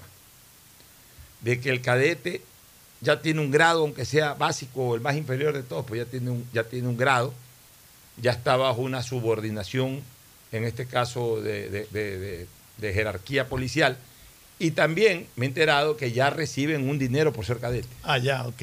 O sea, ya pertenecen, entonces, Ya de una pertenecen forma u otra a la institución. Sí, es verdad, se están formando, pero ya no son tan ajenos a la, a la institución. Entonces ya también asumen cierta responsabilidad. Ahora, lo que hay que descubrir es quiénes participaron ya en los actos posteriores. Es que eso es fundamental. Eso, eso hay que determinar. ¿Quiénes son los responsables? Porque todos ellos son autores, cómplices de una serie de. de, ¿Cómo? De, de- actores de, de este. De, de este femicidio que hubo, ¿no? Eh, habría que ver eh, qué determinan las investigaciones, pero de que hubo gente que participó posteriormente en esto, la hubo. Y que tienen que ser descubiertos y sancionados con todo el rigor de la ley. Vamos a ver en qué termina. Así es. Bueno, vámonos a una recomendación comercial y retornamos con el segmento deportivo. Auspician este programa. Aceites y lubricantes Gulf, el aceite de mayor tecnología en el mercado. Acaricia el motor de tu vehículo para que funcione como un verdadero Fórmula 1 con aceites y lubricantes Gulf. Si te gusta el tenis, ahora llegó la oportunidad de vivir tu pasión en cualquier lugar con Bet593. Regístrate en bet593.es y recibe un bono de hasta 300 dólares. Sí, un bono de hasta 300 dólares para que pronostiques resultados cuando quieras. Bet593.es, sponsor oficial de la Federación Ecuatoriana de Tenis y tiene el respaldo de Lotería Nacional. Aplican condiciones y restricciones. Hola, soy Gustavo Alfaro y tengo un mensaje para ti. Escoge tu 5 y calienta, porque Banco Guayaquil, el Banco de la Tri, lo lleva a Qatar. Regístrate en elbancodelatri.com y acumula oportunidades para ganar comprando con tus tarjetas y usando tu app de Banco Guayaquil. Tendremos un ganador con 5 acompañantes. Ya lo sabes, escoge tu 5 y calienta, porque el Banco de la Tri te lleva a Qatar. Banco Guayaquil, el Banco de la Tri, patrocinador oficial de la selección ecuatoriana de fútbol. Ya es hora de que puedas vivir la experiencia más fabulosa de tu vida. Mole el Fortín te regala una turqueada de lujo. Sí, por cada 15 dólares de compras participas por un espectacular crucero sin visa para dos personas por todo el Caribe. Y lo mejor es que es todo incluido. Pasaje de avión, hospedaje, alimentación, bebidas, diversión y todo lo que te puedas imaginar para disfrutar una turqueada de lujo. Recuerda que la mejor experiencia te la regala Mole el Fortín, porque siempre con sus promociones te conviene. 150 países al mejor precio con el chip internacional Smart SIM de Smartphone Soluciones. Estamos 24 horas en los aeropuertos de Guayaquil y Quito, pasando migración junto al Duty Free. También en Plaza Quil, local 55, en San Borondón, en la avenida principal de Entre Ríos. Lo importante es que cuando viajes estés conectado, sin esperar conectarte un Wi-Fi. Conéctate directamente con tu chip al teléfono celular que quieras llamar a través del WhatsApp o de manera directa. No lo olvides, Smart SIM de Smartphone Soluciones te espera en el aeropuerto con atención 24 horas al día. Prefectura del Guayas presenta Guayas Festival. Eventos que buscan a través del turismo, música y gastronomía reactivar la economía local. Los esperamos en Naranjal, sábado 1 y domingo 2 de octubre. Durán, 22 y 23 de octubre. Guayaquil, del 22 al 27 de noviembre en el Centro de Convenciones. Y en Playas, el sábado 10 y domingo 11 de diciembre. En Guayas, la reactivación turística. Va. Prefectura del Guayas. Autorización número 315. CNE, elecciones 2023. Claro que conecto a cada pueblito,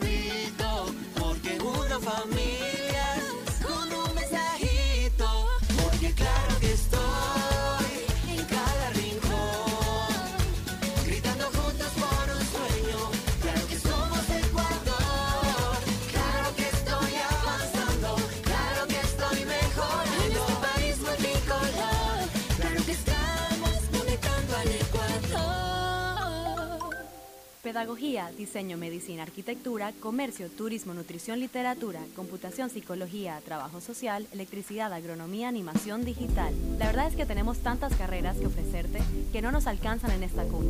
Ven a la Feria de Estudios de la UCSG y descúbrelas todas. Te esperamos este 5 de agosto, de 8 a 17 horas, en la avenida Carlos Julio Arosemena, kilómetro 1 y medio. Tenemos muchas sorpresas y beneficios para ti.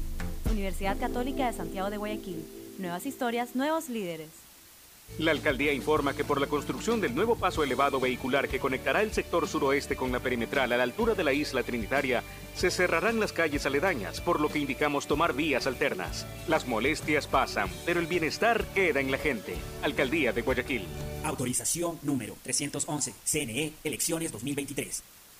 Ma, ya podemos conseguir las medicinas que necesitábamos y no nos costará nada extra con el nuevo sistema que se llama Medicinas Cerca. Mijo, ¿y cómo es eso de medicina cerca? Hay que ir con un médico de un hospital de la red pública de salud para que te dé la receta y con eso mismo vamos a una farmacia aliada para que te las den sin costo. Qué bueno eso, mijito. Ya voy a pedir cita entonces. Medicinas Cerca, sin costo. Gobierno del Encuentro. Guillermo Lazo, presidente. Autorización número 320. CNE, elecciones 2023. Estamos en la hora del pocho. En la hora del pocho presentamos Deportes, Deportes. Muy bien, ya estamos en el segmento deportivo de la hora del pocho y la presencia incomparable e inconfundible del gran, del extraordinario locutor de locutores, Agustín Filomentor Guevara Morillo. Muchas gracias, muchas gracias, Pochito. Pero yo creo que en la actualidad tú estás en una popularidad también, pues ya te No. Hasta rompiéndose la camisa y todo. lo, que, lo que menos interesa ya a estas alturas es el Ocho tema. no se rompió la camisa, se la da esa voto no, Allá- nada ah, no más para decir sáquense la camiseta. De, las- de los, equipos, locales. locales. Estamos de acuerdo con esa Completamente de acuerdo. Completamente. puede pensar de que Pocho es bravo, que se No, puede no. nada de eso. Es el hombre más dulce y tranquilo, así que por lo tanto. Soy un pate dulce, Tete Tinoco, Tadeo Tinoco. ¿Qué tal? ¿Cómo están? Un goce ese video, hasta la falta que le hacen, pero es que él, con el reglamento, ¿sí o no? Se aplica el reglamento. totalmente. Y el reglamento quieren aplicar para ver si pues, puede jugar un amistoso Ecuador-Rusia. Rusia quiere jugar No, Rusia no- Rusia no- y van a hacer la consulta pertinente. Rusia, está está invitando, Ecuador quien no está invitando a Ecuador. eso, no, Ecuador y, no ¿Y para qué nos vamos a meter ahorita en eso? no vamos a meter de niño, ya- Oiga, ya mejor Rusia está suspendido a nivel internacional. Nadie le para bola a Rusia por- y vamos nosotros que esté como Gil. tranquilo, Putin. Más bien hay que rezar, dice, para que vuelva el gol. no eso no hay ni que pensarlo. Pues. Entonces, eso Eso no hay ni que pensarlo. Así es. Por No. tema costo, dijeron que sí le van, incluso le van a añadir la consulta a la FIFA, que No, obviamente no, va a ser yo no. que no se metan con la FIFA en nada. No, es absurdo que, se- que no saben que, que su- Rusia está suspendido. Está, Uno que- y dos, y dos ya estamos listos para el mundial. Ahí se jugará alguna cosa pequeña, pero ya incluso, ¿sabes qué? Ya ni conviene jugar amistoso. Ya ¿Por qué? no.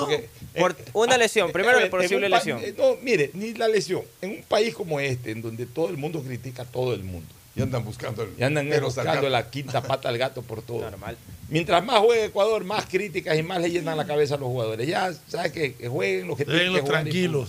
Yo, yo mira, yo hoy día puse un tuit. Yo más bien quiero sacar ya lecciones definitivas del tema. Yo creo que hoy, hoy por hoy, el profesor eh, eh, Gustavo Alfaro tiene cinco grandes dilemas. Después de ya estos partidos amistosos y todos, yo creo que todo se concentra en cinco dilemas. ¿Cuáles? Ya no es ni de hablar de muchos jugadores, sino de 10 jugadores que forman parte de ese dilema. El primer dilema está en el arco, Domínguez versus Galíndez. Uno. Ya, yo creo que con ambos Alfaro se siente seguro, pero se va a inclinar por la experiencia mundialista, Son- que en este eh, caso la tiene Domínguez. Ambos están, yo diría que un nivel igual. Por eso, con ambos se siente el- seguro. Y, y yo creo que hace bien o hizo bien el profesor Alfaro en, en estos los dos. dos partidos, poner en un partido al uno y en el otro al otro, porque igual, llegado el momento de, de la participación de Ecuador, los dos tienen que estar con recorrido para, si se lesiona el uno, está el otro, o sea, no puedes ir a- con la cabeza tan fría. Entonces me parece que fue una buena opción.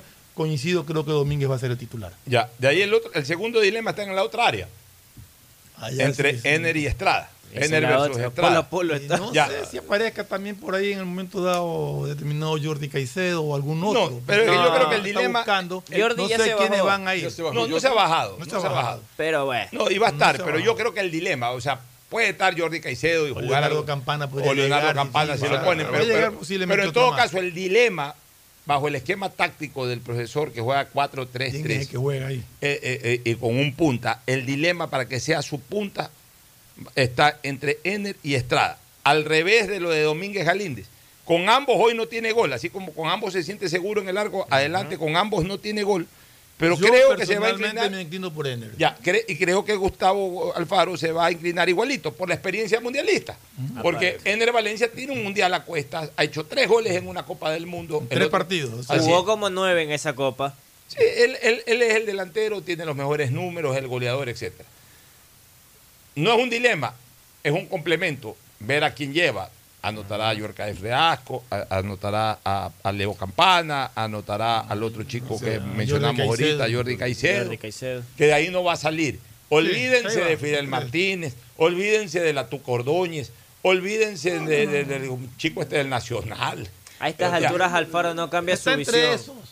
Está entre No, de que a estas alturas Ya Alfaro no cambia su visión de toda su base y además de su intención de esquema. Ya, pero este, este es el segundo dilema. ¿Cuál es? El tercer dilema es Torres versus Jackson Poroso. Se inclinará, se inclinará por el que cerró con éxito la eliminatoria, que es Torres. Que es Félix. Sí, Pero ya sabe que tiene lista la primera opción si no se recupera Yo no sé cómo, yo no sé qué es lo que va a pensar, porque acordémonos que Torres viene de, de una para por lesión. Por eso, o sea, ya, sabe quién su recupere, relevo. hasta recupere Torres Su nivel. un nivel, hasta que entre en competencia, yo no sé si se arriesgue a jugar con Torres de titular. Pero en todo caso tiene reemplazo. Pero ya, tiene por a eso, Corozo tiene que su ya ha relevo, jugado. pero ya tiene ese dilema. Sí. Que es el dilema, porque para mí están fuera del dilema Arboleda y, y Arriaga. Están Sí, no, fuera el del dilema es ese. El dilema Arriaga es va, ese. y el dilema no es este, titular. no, por- no porque estén peleando el puesto, sino por la inactividad de Torres y por la lesión que tuvo. Nada pero- más. pero es el dilema, porque tiene que verlo a Torres y si Torres ya lo ve recuperado, entonces el dilema Sí. ya está recuperado, pero el otro no me respondió mal, entonces ¿por cuál voy? Entonces ya es un dilema. El cuarto dilema Uy. Es Plata versus Romario Ibarra. Plata. Ya. Le da igual, a mi criterio a él le va a dar igual y simplemente Sí. va, va a decidir en el momento cuál está mejor. Sí. Porque hay uno que va a ser titular seguro que es Ángel Mena. Correcto, Ya, ese sí. Entonces, él va a decidir por el que en ese momento le nazca, que está mejor, que puede re- responderle en ese partido, Por o que es el ideal para ese partido, él se la va a jugar por Plata o por Romario. Yo Uno más de los dos. ahí le pongo un detonante, es que por cuál se va a decidir dependiendo del partido, si va como titular con Ángel o arranca con Gonzalo y por izquierda, si lo pone Romario o lo pone Jeremy, o sea, buscando las dos bandas. No, Jeremy para mí entra igualito que Mena va a ser titular. Yo me Ya. Mena va a ser creo. titular. Titular de Entonces, cajón por derecha. Entonces el dilema es A la izquierda. Plata A la Romario. izquierda. Más que a la izquierda, Plata Romario, porque él acomodará, si, si que juega con Plata, lo acomoda a Mena por el otro lado. Y si juega con Romario Ibarra, lo acomoda a Mena por acá. Él va a jugar con Mena. Pero, pero, va a decidir entre Plata y Romario. Eh, eh, yo, yo- yo lo veo ahí, e- ese dilema, porque los otros, Jeremy Sarmiento y, y- y algún otro jugador que pueda aparecer por ahí, eh, igual va de complemento. Ahí va Alvarado a no. Alvarado, olvídate, ya ninguno de ellos va, ya, eh, A estas alturas no lo cambian. no, no, no los va a cambiar. Y el quinto dilema es que para mí es uno de los más fuertes.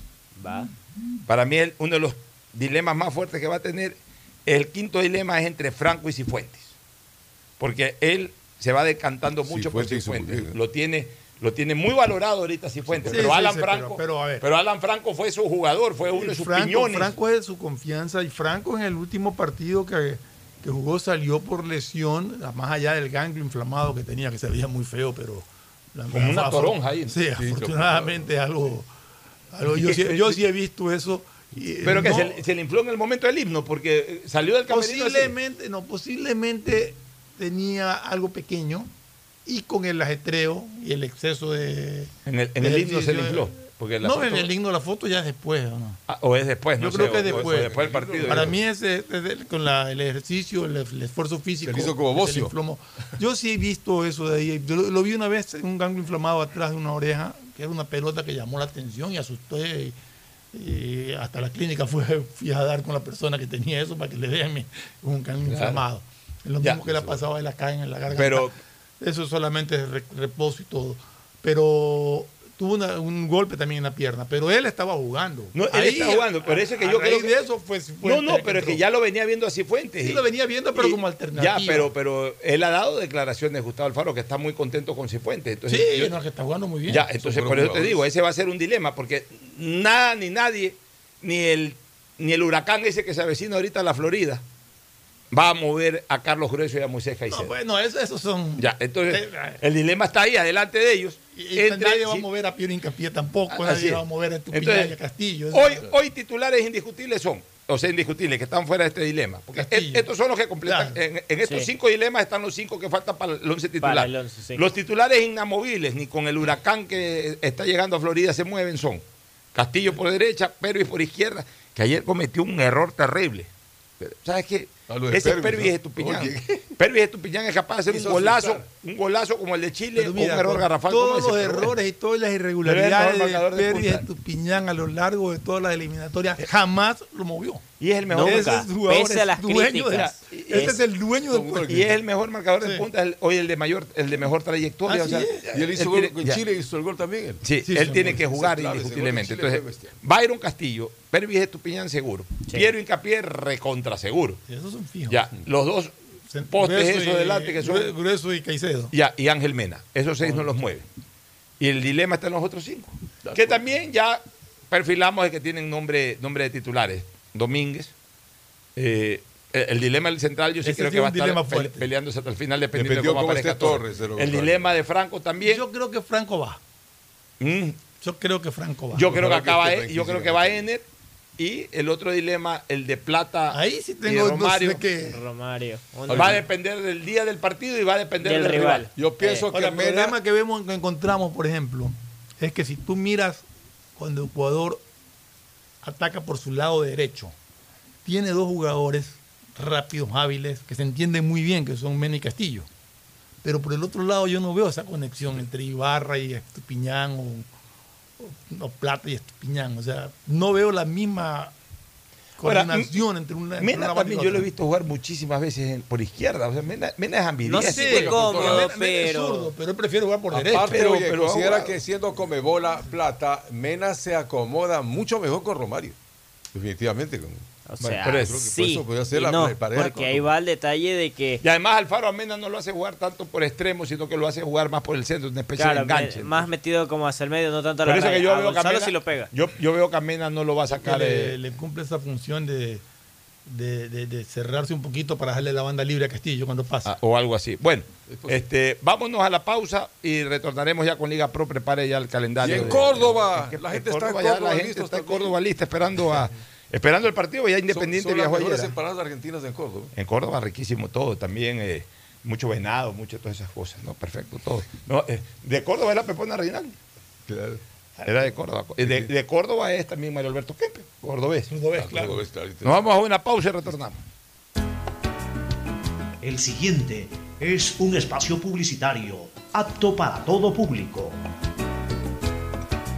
Ñaña, estoy contenta porque puedo tomar los medicamentos que necesitaba sin costo con el nuevo sistema Medicina Cerca. ¡Oh, qué bueno, ñañita! Sí, tengo que ir a la cita en una unidad de la red pública de salud para que me den la receta. Voy a una de las farmacias afiliadas y así de fácil me dan las pastillas sin costo. Yo voy a revisar para obtenerlas también. Medicinas cerca, sin costo. Gobierno del Encuentro. Guillermo Lazo, presidente. Autorización número 319. CNE Elecciones 2023.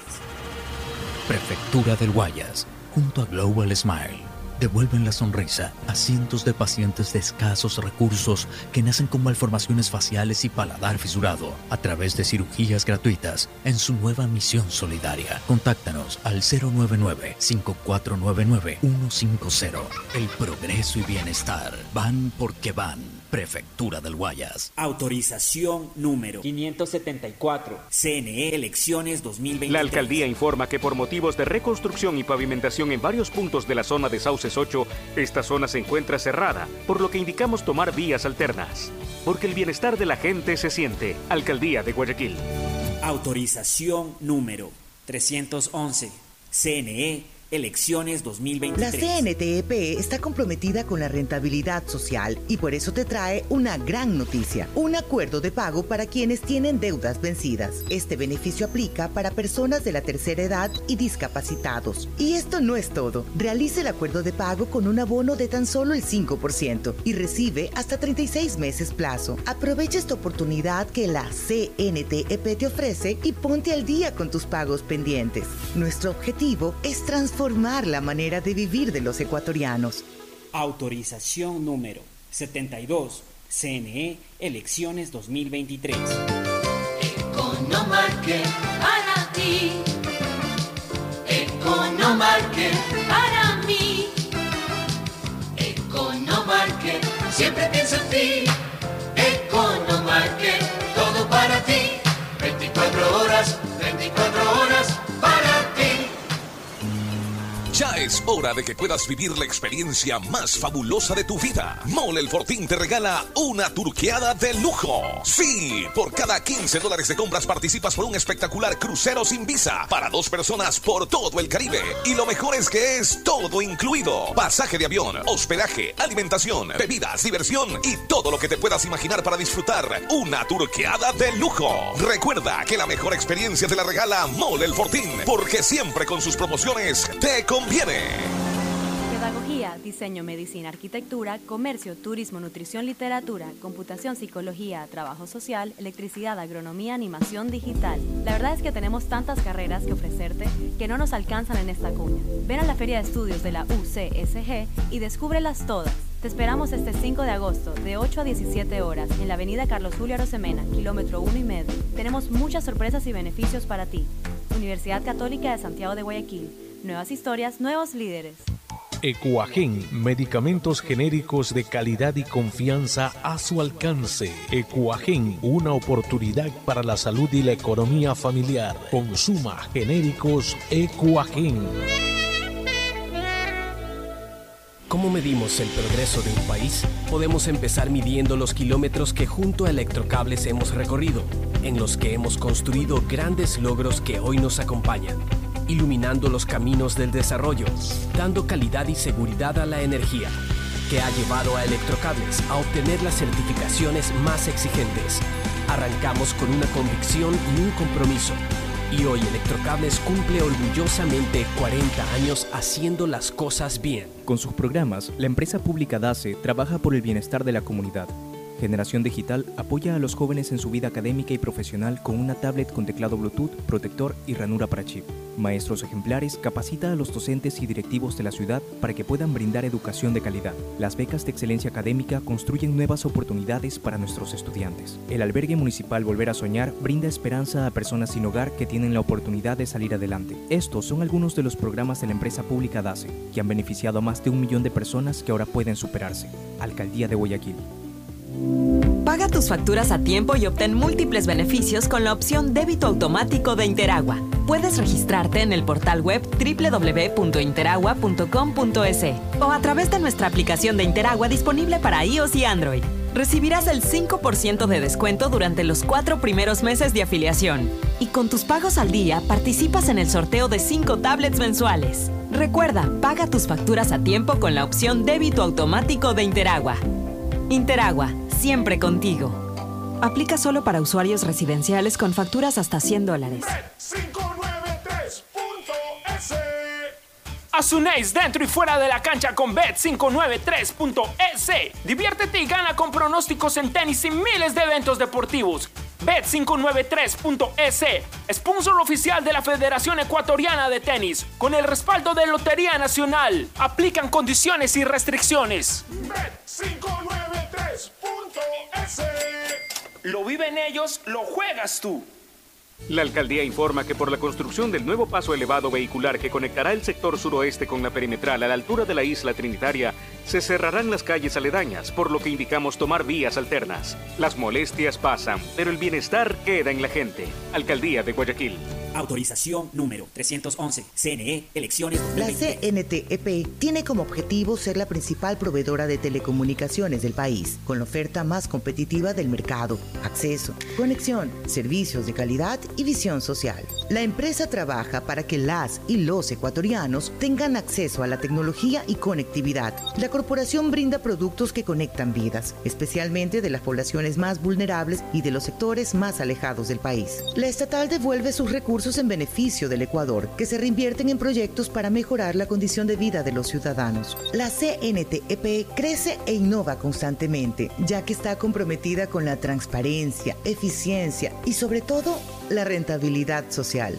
Trabajamos por mantener los servicios bajo condiciones de calidad que aporten a reducir la brecha digital, al bienestar de las personas y a afrontar los retos que el futuro nos depara. Autorización número 73. CNE, elecciones 2023. Bet593.es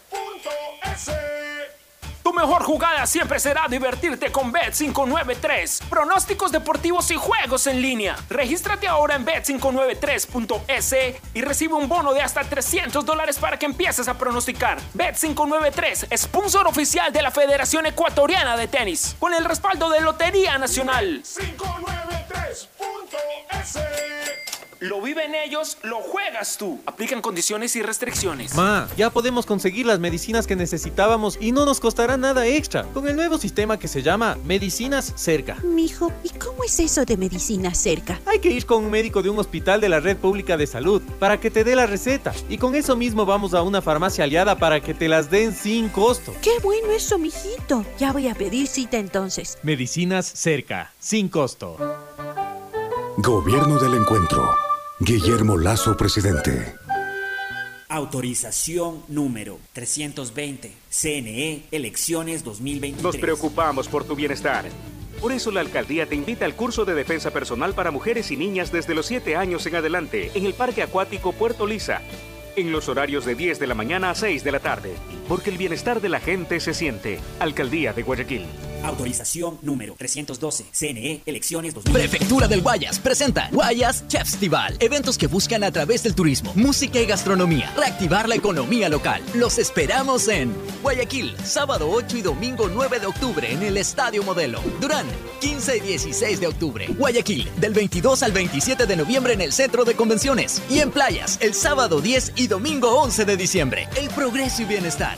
Van porque van. Prefectura del Guayas.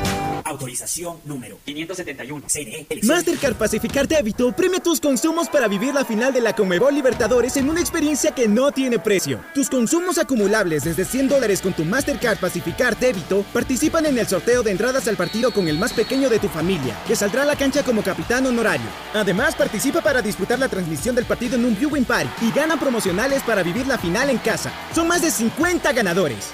Mastercard, patrocinador oficial de la Conmebol Libertadores. Pacificar, historias que vivir. Banco del Hay Pacífico. sonidos que es mejor nunca tener que escuchar. Porque cada motor es diferente. Desde hace 104 años, Lubricantes Gulf mantiene la más alta tecnología y calidad en línea de aceites para motores a diésel y gasolina. Está hecho con una fórmula especial para dar excelente protección a todo tipo de motores, evitando el desgaste prematuro de pistones, anillos y árbol de levas, ayudando a mantener limpio el motor y libre de depósitos que se forman por las altas o bajas temperaturas. Dele a su motor lo que se merece. Lubricantes Gulf, la más alta tecnología en lubricación.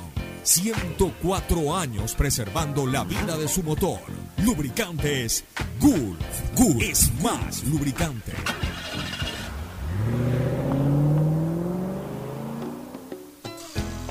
Fin del espacio publicitario.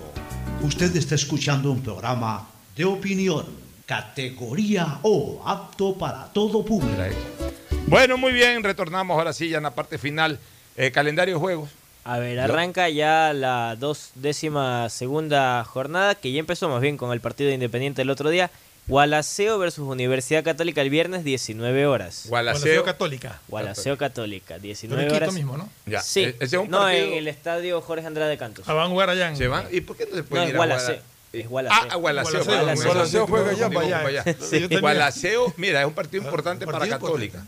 Porque Sí. Católica, si quiere mantener la persecución con el Aucas, tiene que ganar este tipo de partidos. Donde haya empate o pierde Católica, chao Católica. Exactamente. El sábado póngale vista porque va a ser llamativo. 9 de octubre recibe Liga de Quito, 17 Ya, horas 45. ese partido es sacachispas y es, es, es, este definitivo. Para- 17 horas. A esa hora 17 comienza horas la fe- 45. A esa hora comienza el sábado el fútbol. Sí, No hay es que no hay antes No por hay el hecho porque ya jugó ya Independiente. jugó Independiente, entonces poco Pero- ordenaron. Pero mira, mira ese partido lo importante que es. Si, eh, eh, eh, inde- eh, 9, 9 de octubre con Liga de Quito en el, en el, eh, Chirijos. Sí, Chirijos. Ya. Un Chirijos que por si acaso va a recibir tres partidos esta semana. Ayer recibió Serie B de los Búhos. El sábado el partido va de 9 de octubre en Liga. Y el domingo el Barcelona versus Guayaquil City. Ya, otro partidazo. Pero hablemos un poquito de este partido. 9 de octubre se juega su última carta. Sí. Si en 9 de octubre no le gana Liga, ya automáticamente es equipo descendido al grupo. Mira, B. yo creo que el 9 de octubre, así le gane Liga, tiene serios problemas. Totalmente de acuerdo, No, pero, sí, pero, ya- pero ya cuando yo hablo de última carta es que donde no gane ya está, ya está fuera, ya, Ya está en la está B. ratificado. Ya, Y Liga también se juega. de los coleros, yo creo que el que más chance tiene de salvarse. Los ambateños, uno de los dos se salva. Yo creo que, que más chance tiene de salvarse es Macará. Macará.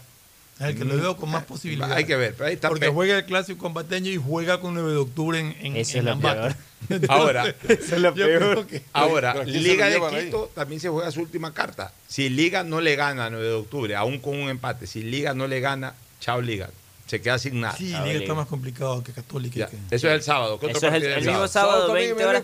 Mochirruna Emelec, un cuadro azul que recupera a Alexis Zapata. Hoy entrenó ya con normalidad. Ya, Emelec Eso también. juegan en, en En el Bellavista. En, en Bellavista de Ambato. Porque no puede, es de noche y no pueden Sí, jugar. pero Emelec recupera a Zapata, pero pierde a Mejía y, Y pierde a Arroyo. Mejía y Arroyo Ya, fuera. Emelec tiene que ganar todos sus partidos. Emelec no tiene margen de error en lo más Ah. mínimo. O sea, ya no es que un empate en Ambato. No tiene que ganar y ganar el resto. Ganar todos los partidos si es que verdaderamente quiere llegar a la final. Arroyo sí juega, Arroyo tenía un No, partido. Dixon es dos. También dos ¿Por qué partidos. dos? Le, por demora en cancha y por otro motivo fue que le dijeron dos O partidos. sea, por la doble amarilla y por demorarse en salir de la Sí, cancha. por amonestación verbal y todo. Le pusieron dos partidos, por eso son dos bajas el cuadro de Melec. Ok. Ahí está Roberto Garcés reaparecería. Y ya. Caicedo está haciendo fútbol, creo, ¿no? Eh, Marcos. Sí, sí hace trabajo que ya con balón a un costado de la cancha, no a la par de, del 100%. Igual ratifican que él se le acabó el año. El domingo hay tres partidos, ¿eh? El domingo hay tres partidos. La jornada arranca en Machala, Orense versus Delfín, 13 horas. ¿Por qué cogió ese horario tan complicado para la costa? Orense versus Delfín. un Delfín que va sin su arquero titular, que es Máximo Banguera. Como tres partidos le pusieron a Banguera. Tres partidos le pusieron. Tres a Carabalí. Tres a Carabalí. Este partido arranca 13 horas en Machala, partido fuerte del horario. Horario fuerte, porque voy a jugar más bien Cumbaya Aucas, que les gusta jugar a esa hora. Y ese va a las 15.30 Cumbaya Aucas, y se cierra la jornada del domingo, Barcelona, Guayaquil City. Cumbaya Aucas es en el, en el Atahualpa. No, en el General Rumiñahui. En General Rumiñahui Por un uso de concierto decidieron salir del Atahualpa. Y vuelve. No, seas, ¿Tú crees que Cumbayá pueda dar la sorpresa? Todo es posible. ¿El partido dónde va a ser el de Cumbayao? En el, Estadio General Romellado en San Belquí. Aucas, a ver, lo veo bien difícil. Yo lo veo difícil. Yo creo que Aucas va a ganar. O sea, en la medida en que Aucas gana estos partidos, Aucas consolida su posición. Yo creo que es una victoria del Aucas. Esta victoria mira, consolida. A ver, esta fecha, ¿qué es lo que va a provocar Ahora, esta si, fecha? Si, si, Aucas, si llegase a darse caso que Cumbayá le gana, se, complica Aucas si es que ganan Católica, Melec, Liga. Si ganan todos, va antes y después ¿Eh? de Aucas se complica el Aucas. A ver, esta fecha. No que se complica totalmente, pero tiene dos. Tiene la comodidad que tiene. Eh, la comodidad. Eh, eh, puede derivar en dos cosas esta fecha. En una consolidación del Lauca si que gana. Claro. Sí. Sigue y, mientras, ya ya prácticamente mientras vaya ganando y más se acorten ya los partidos que faltan, Aucas se consolida como líder absoluto y como ganador de la etapa. O la otra, un resbalón del Aucas. Entonces, los que salgan avante en esta fecha son los que van a ir avanzando con la esperanza de alcanzar. O sea, sabiendo, que, sabiendo que Aucas tiene el partido contra Barcelona en Guayaquil. Por ejemplo, a ver, por ejemplo, pierde Aucas, pero empata o pierde Liga de Quito, igual no, igual, igual, Pierde Aucas, pero pierde o empata Melec, también Chavo Melec. Pierde Aucas, pero Barcelona pierde o empata, también Chavo Barcelona ganar la etapa. O lo mismo con Católica, pues pierde Aucas y gana uno de ellos. Entonces, ese que gana, ese se mete ahí. ya comienza a apretarle de verdad los talones al Aucas. Es que esta fecha, como usted señala, Pocho, va a definir el antes y el después. O sea, o sea ¿quién avanza o quién sigue? Juega primero Aucas y, y cierran los chirijos. Y cierran los chirijos Barcelona con Guayaquil City. ya. Va a Barcelona con resultados todos conocidos. Ya, menos el de lunes que es un partido. El no de lunes es técnico universitario versus Deportivo Cuenca, que eso más bien estará pendiente. El Cuenca ahorita ni de, ni de por aquí ni de por allá. El Cuenca, el ya Cuenca puede, está raspando por llegar a su americana. Ya, para eso. ¿no? Y el técnico está, está salvado también ahorita. Sí, ya está en puestos. O por eso, pero para eso el Cuenca, pues nada más. Nada más. Técnico y en cambio, no, no, técnico está apretadísimo. Técnico estaba sufriendo todavía. Técnico y Macará, o sea, Macará. Yo creo que más posibilidad tiene de irse el técnico que Macará. A ver, técnico entonces entonces juega el lunes y Macará cuando juega. Macará está jugando el día. Ya Macará jugó, pues. Ah, ya Macará jugó. Con Independiente del Valle, que fue la derrota 1 por 0 para el cuadro de Entonces, ¿El técnico con quién juega el lunes? Con Deportivo Cuenca en condición de local. Ya, pues entonces si gana el, el, el técnico universitario, ya ahí sí, ya con la derrota de Macará, porque ya Macará ya jugó esta fecha. Con la derrota de Macará, si gana el técnico, ya se le va el técnico. Claro, porque en la etapa. Macará ahí, sí ya quedarían clavados Macará y 9. Casi Macaray no, 9 sería No sé, porque Técnico tiene partidos difíciles. Técnico tiene 23 puntos al momento, Macaraz se quedó con 21, eso en la acumulada, y en la etapa tiene, tiene que 8 puntos. Tiene que jugar entre ellos. Y 13 puntos. Y pero tiene Técnico que jugar contra el Melec, si no me equivoco. Está bien, todo lo que tú quieras, pero, pero, a ver, pero si el Técnico le gana en, la fecha esta que viene al Cuenca, ¿el Técnico cuánto haría? A ver, Técnico llegaría a sumar con una victoria estaría sumando Está viendo la 16 puntos en la, en la etapa. Y de sumar No, no, la- no, olvídese la etapa, en la etapa la acumulada. ellos llegaría a 26. Ya, si gana el técnico, con cuánto se queda en la acumulada Macará? Eh, se está quedando con 21 tiene el momento. Ya, si gana ya son cinco puntos a, falta. Pero juegan entre ellos. Sí, pero a falta de nueve fechas. Ya, pero Ya no juegan entre ellos, lo máximo que podría ser ganando es a cortar a dos puntos. Pero, el ojo al calendario de técnico. Cuenca ahora, Después se le viene de, visita Independiente del Valle. Ah. Se viene el clásico ambateño ¿Eh? y técnico cierra con Emelec acá en Guayaquil. No es tan fácil. Hay que ver cómo cierra Emelec. Eh, en mira, eh. mira, que eso es lo que te decía. El, panorama del técnico y, el panorama de Macará. El panorama del cuadro de Macará, dirigido es por más, Marcelo es más Probable. Es más exacto. Ya mm. jugó la fecha 12 con Independiente. Descansa esta. Viene con 9 de octubre. Eh, ahí pues. en En Ambato. Va en Ambato. El clásico ambateño no sale. El clásico pero, pateño también es un pero, estoy diciendo que Macará tiene cómo salvar de lo que estamos hablando del técnico que tiene que seguir a, jugar de visita con Independiente y con y Emelec. Aparte del clásico, y esto, y Cierra la etapa Macará con Liga de Quito en Ambato. El clásico, el clásico empateño va a definir. Define esos dos. Bueno, yo diría Oiga, que y- esta fecha fue- es vital para el En el técnico. ascenso está el Nacional fijo, ¿no? Ah, sí, esta, esta Al fecha es vital sí. para el técnico. El Nacional Nacional fijo. y- El Nacional está en la pelea ahí. es importante que Y- Nacional Y, el equipo de Santo. Domingo también anda medio peleando. También el Atlético arriba. Santo Domingo. Y ya si tiene los datos, ¿cuáles son los que van al descenso a la segunda categoría? ¿Tienen A ahí a la mano o no? eh, ¿Cómo deme ahorita rápido. Mañana, mañana revisen eso. Nos vamos, nos vamos a la recomendación final y luego al cierre. Auspician este programa. Aceites y lubricantes Gulf, el aceite de mayor tecnología en el mercado. Acaricia el motor de tu vehículo para que funcione como un verdadero Fórmula 1 con aceites y lubricantes Gulf. Hay un lugar donde podrás vivir tu pasión por el tenis y los deportes cuando quieras. En Bet593.es, la diversión está garantizando pronósticos, resultados y teniendo la opción de ganar en cada apuesta. Regístrate ahora en Bet593.es y recibe un bono de hasta 300 dólares. Bet593.es, sponsor oficial de la Federación Ecuatoriana de Tenis y que tiene el respaldo de Lotería Nacional. Aplican restricciones y condiciones.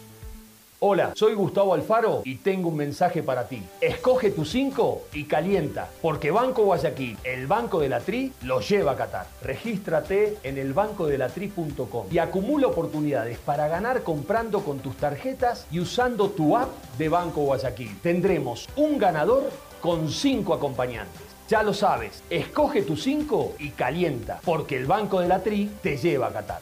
Banco Guayaquil, el Banco de la Tri, patrocinador oficial de la selección ecuatoriana de fútbol. Ya es hora de que puedas vivir la experiencia más fabulosa de tu vida. Mole el Fortín te regala una turqueada de lujo. Sí, por cada 15 dólares de compras participas por un espectacular crucero sin visa para dos personas por todo el Caribe. Y lo mejor es que es todo incluido. Pasaje de avión, hospedaje, alimentación, bebidas, diversión y todo lo que te puedas imaginar para disfrutar una turqueada de lujo. Recuerda que la mejor experiencia te la regala Mole el Fortín, porque siempre con sus promociones te conviene. 150 países al mejor precio con el chip internacional Smart SIM de Smartphone Soluciones. Estamos 24 horas en los aeropuertos de Guayaquil y Quito, pasando migración junto al Duty Free. También en Plaza Quil, local 55, en San Borondón, en la avenida principal de Entre Ríos. Lo importante es que cuando viajes estés conectado, sin esperar conectarte un Wi-Fi. Conéctate directamente con tu chip al teléfono celular que quieras llamar a través del WhatsApp o de manera directa. No lo olvides, Smart SIM de Smartphone Soluciones te espera en el aeropuerto con atención 24 horas al día.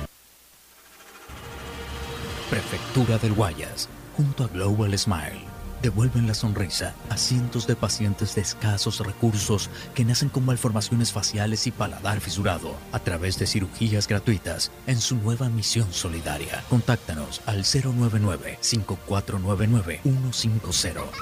Prefectura del Guayas. Autorización número 323 CNE Elecciones 2023. Claro que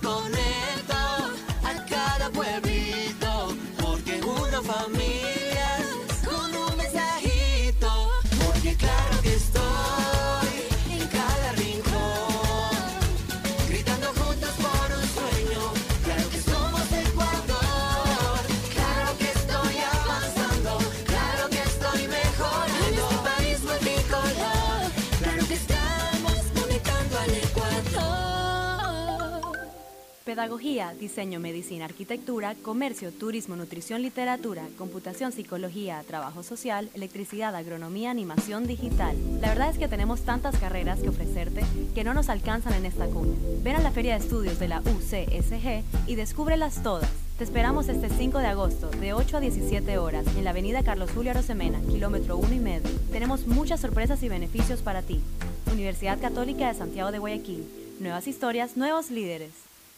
La alcaldía informa que por la construcción del nuevo paso elevado vehicular de la avenida Juan Tancamarengo, la calle José Antonio Gómez Gaul se encuentra cerrada, por lo que indicamos tomar vías alternas. Las molestias pasan, pero el bienestar queda en la gente. Alcaldía de Guayaquil. Autorización número 312 CNE Elecciones 2023. Ñaña, estoy contenta porque puedo tomar los medicamentos que necesitaba sin costo con el nuevo sistema Medicinas Cerca. ¡Oh, qué bueno, ñañita! Sí, tengo que ir a la cita en una unidad de la Red Pública de Salud para que me den la receta. Voy a una de las farmacias afiliadas y así de fácil me dan las pastillas sin costo. Yo voy a revisar para obtenerlas también. Medicinas cerca, sin costo. Gobierno del Encuentro. Guillermo Lazo, presidente.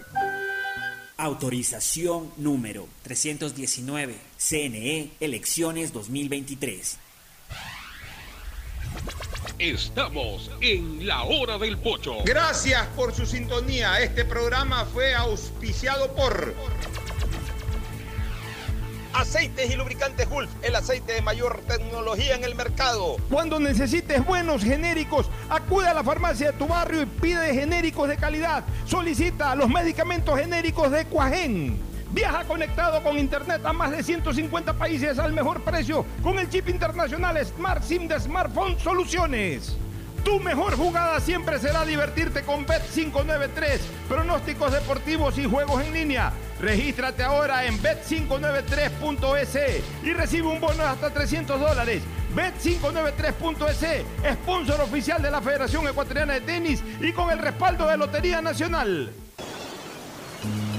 Ya es hora de que puedas vivir la experiencia más fabulosa de tu vida. Mole el Fortín te regala una turqueada de lujo. Sí, por cada 15 dólares de compras participas por un espectacular crucero sin visa para dos personas por todo el Caribe. Y lo mejor es que es todo incluido. Pasaje de avión, hospedaje, alimentación, bebidas, diversión y todo lo que te puedas imaginar para disfrutar una turqueada de lujo. Recuerda que la mejor experiencia te la regala Mole el Fortín, porque siempre con sus promociones te conviene.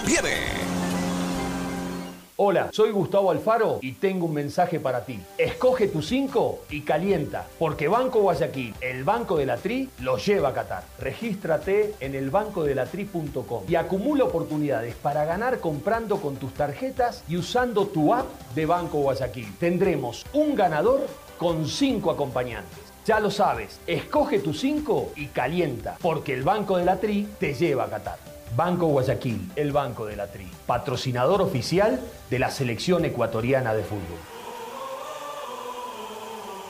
Pedagogía, diseño, medicina, arquitectura, comercio, turismo, nutrición, literatura, computación, psicología, trabajo social, electricidad, agronomía, animación digital. La verdad es que tenemos tantas carreras que ofrecerte que no nos alcanzan en esta cuña. Ven a la Feria de Estudios de la UCSG y descúbrelas todas. Te esperamos este 5 de agosto, de 8 a 17 horas, en la avenida Carlos Julio Arosemena, kilómetro 1 y medio. Tenemos muchas sorpresas y beneficios para ti.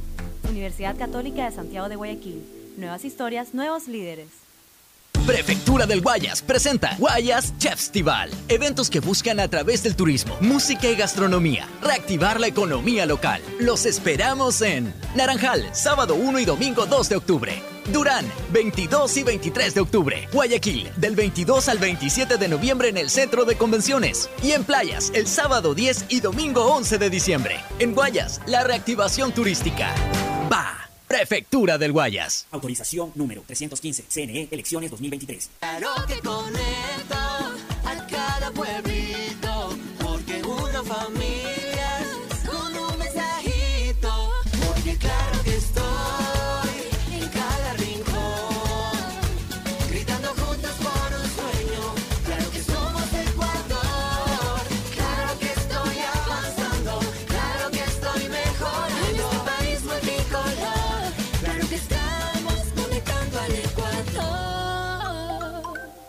Mastercard Pacificar Débito premia tus consumos para vivir la final de la Comebol Libertadores en una experiencia que no tiene precio. Tus consumos acumulables desde 100 dólares con tu Mastercard Pacificar Débito participan en el sorteo de entradas al partido con el más pequeño de tu familia, que saldrá a la cancha como capitán honorario. Además, participa para disputar la transmisión del partido en un viewing party y gana promocionales para vivir la final en casa. Son más de 50 ganadores.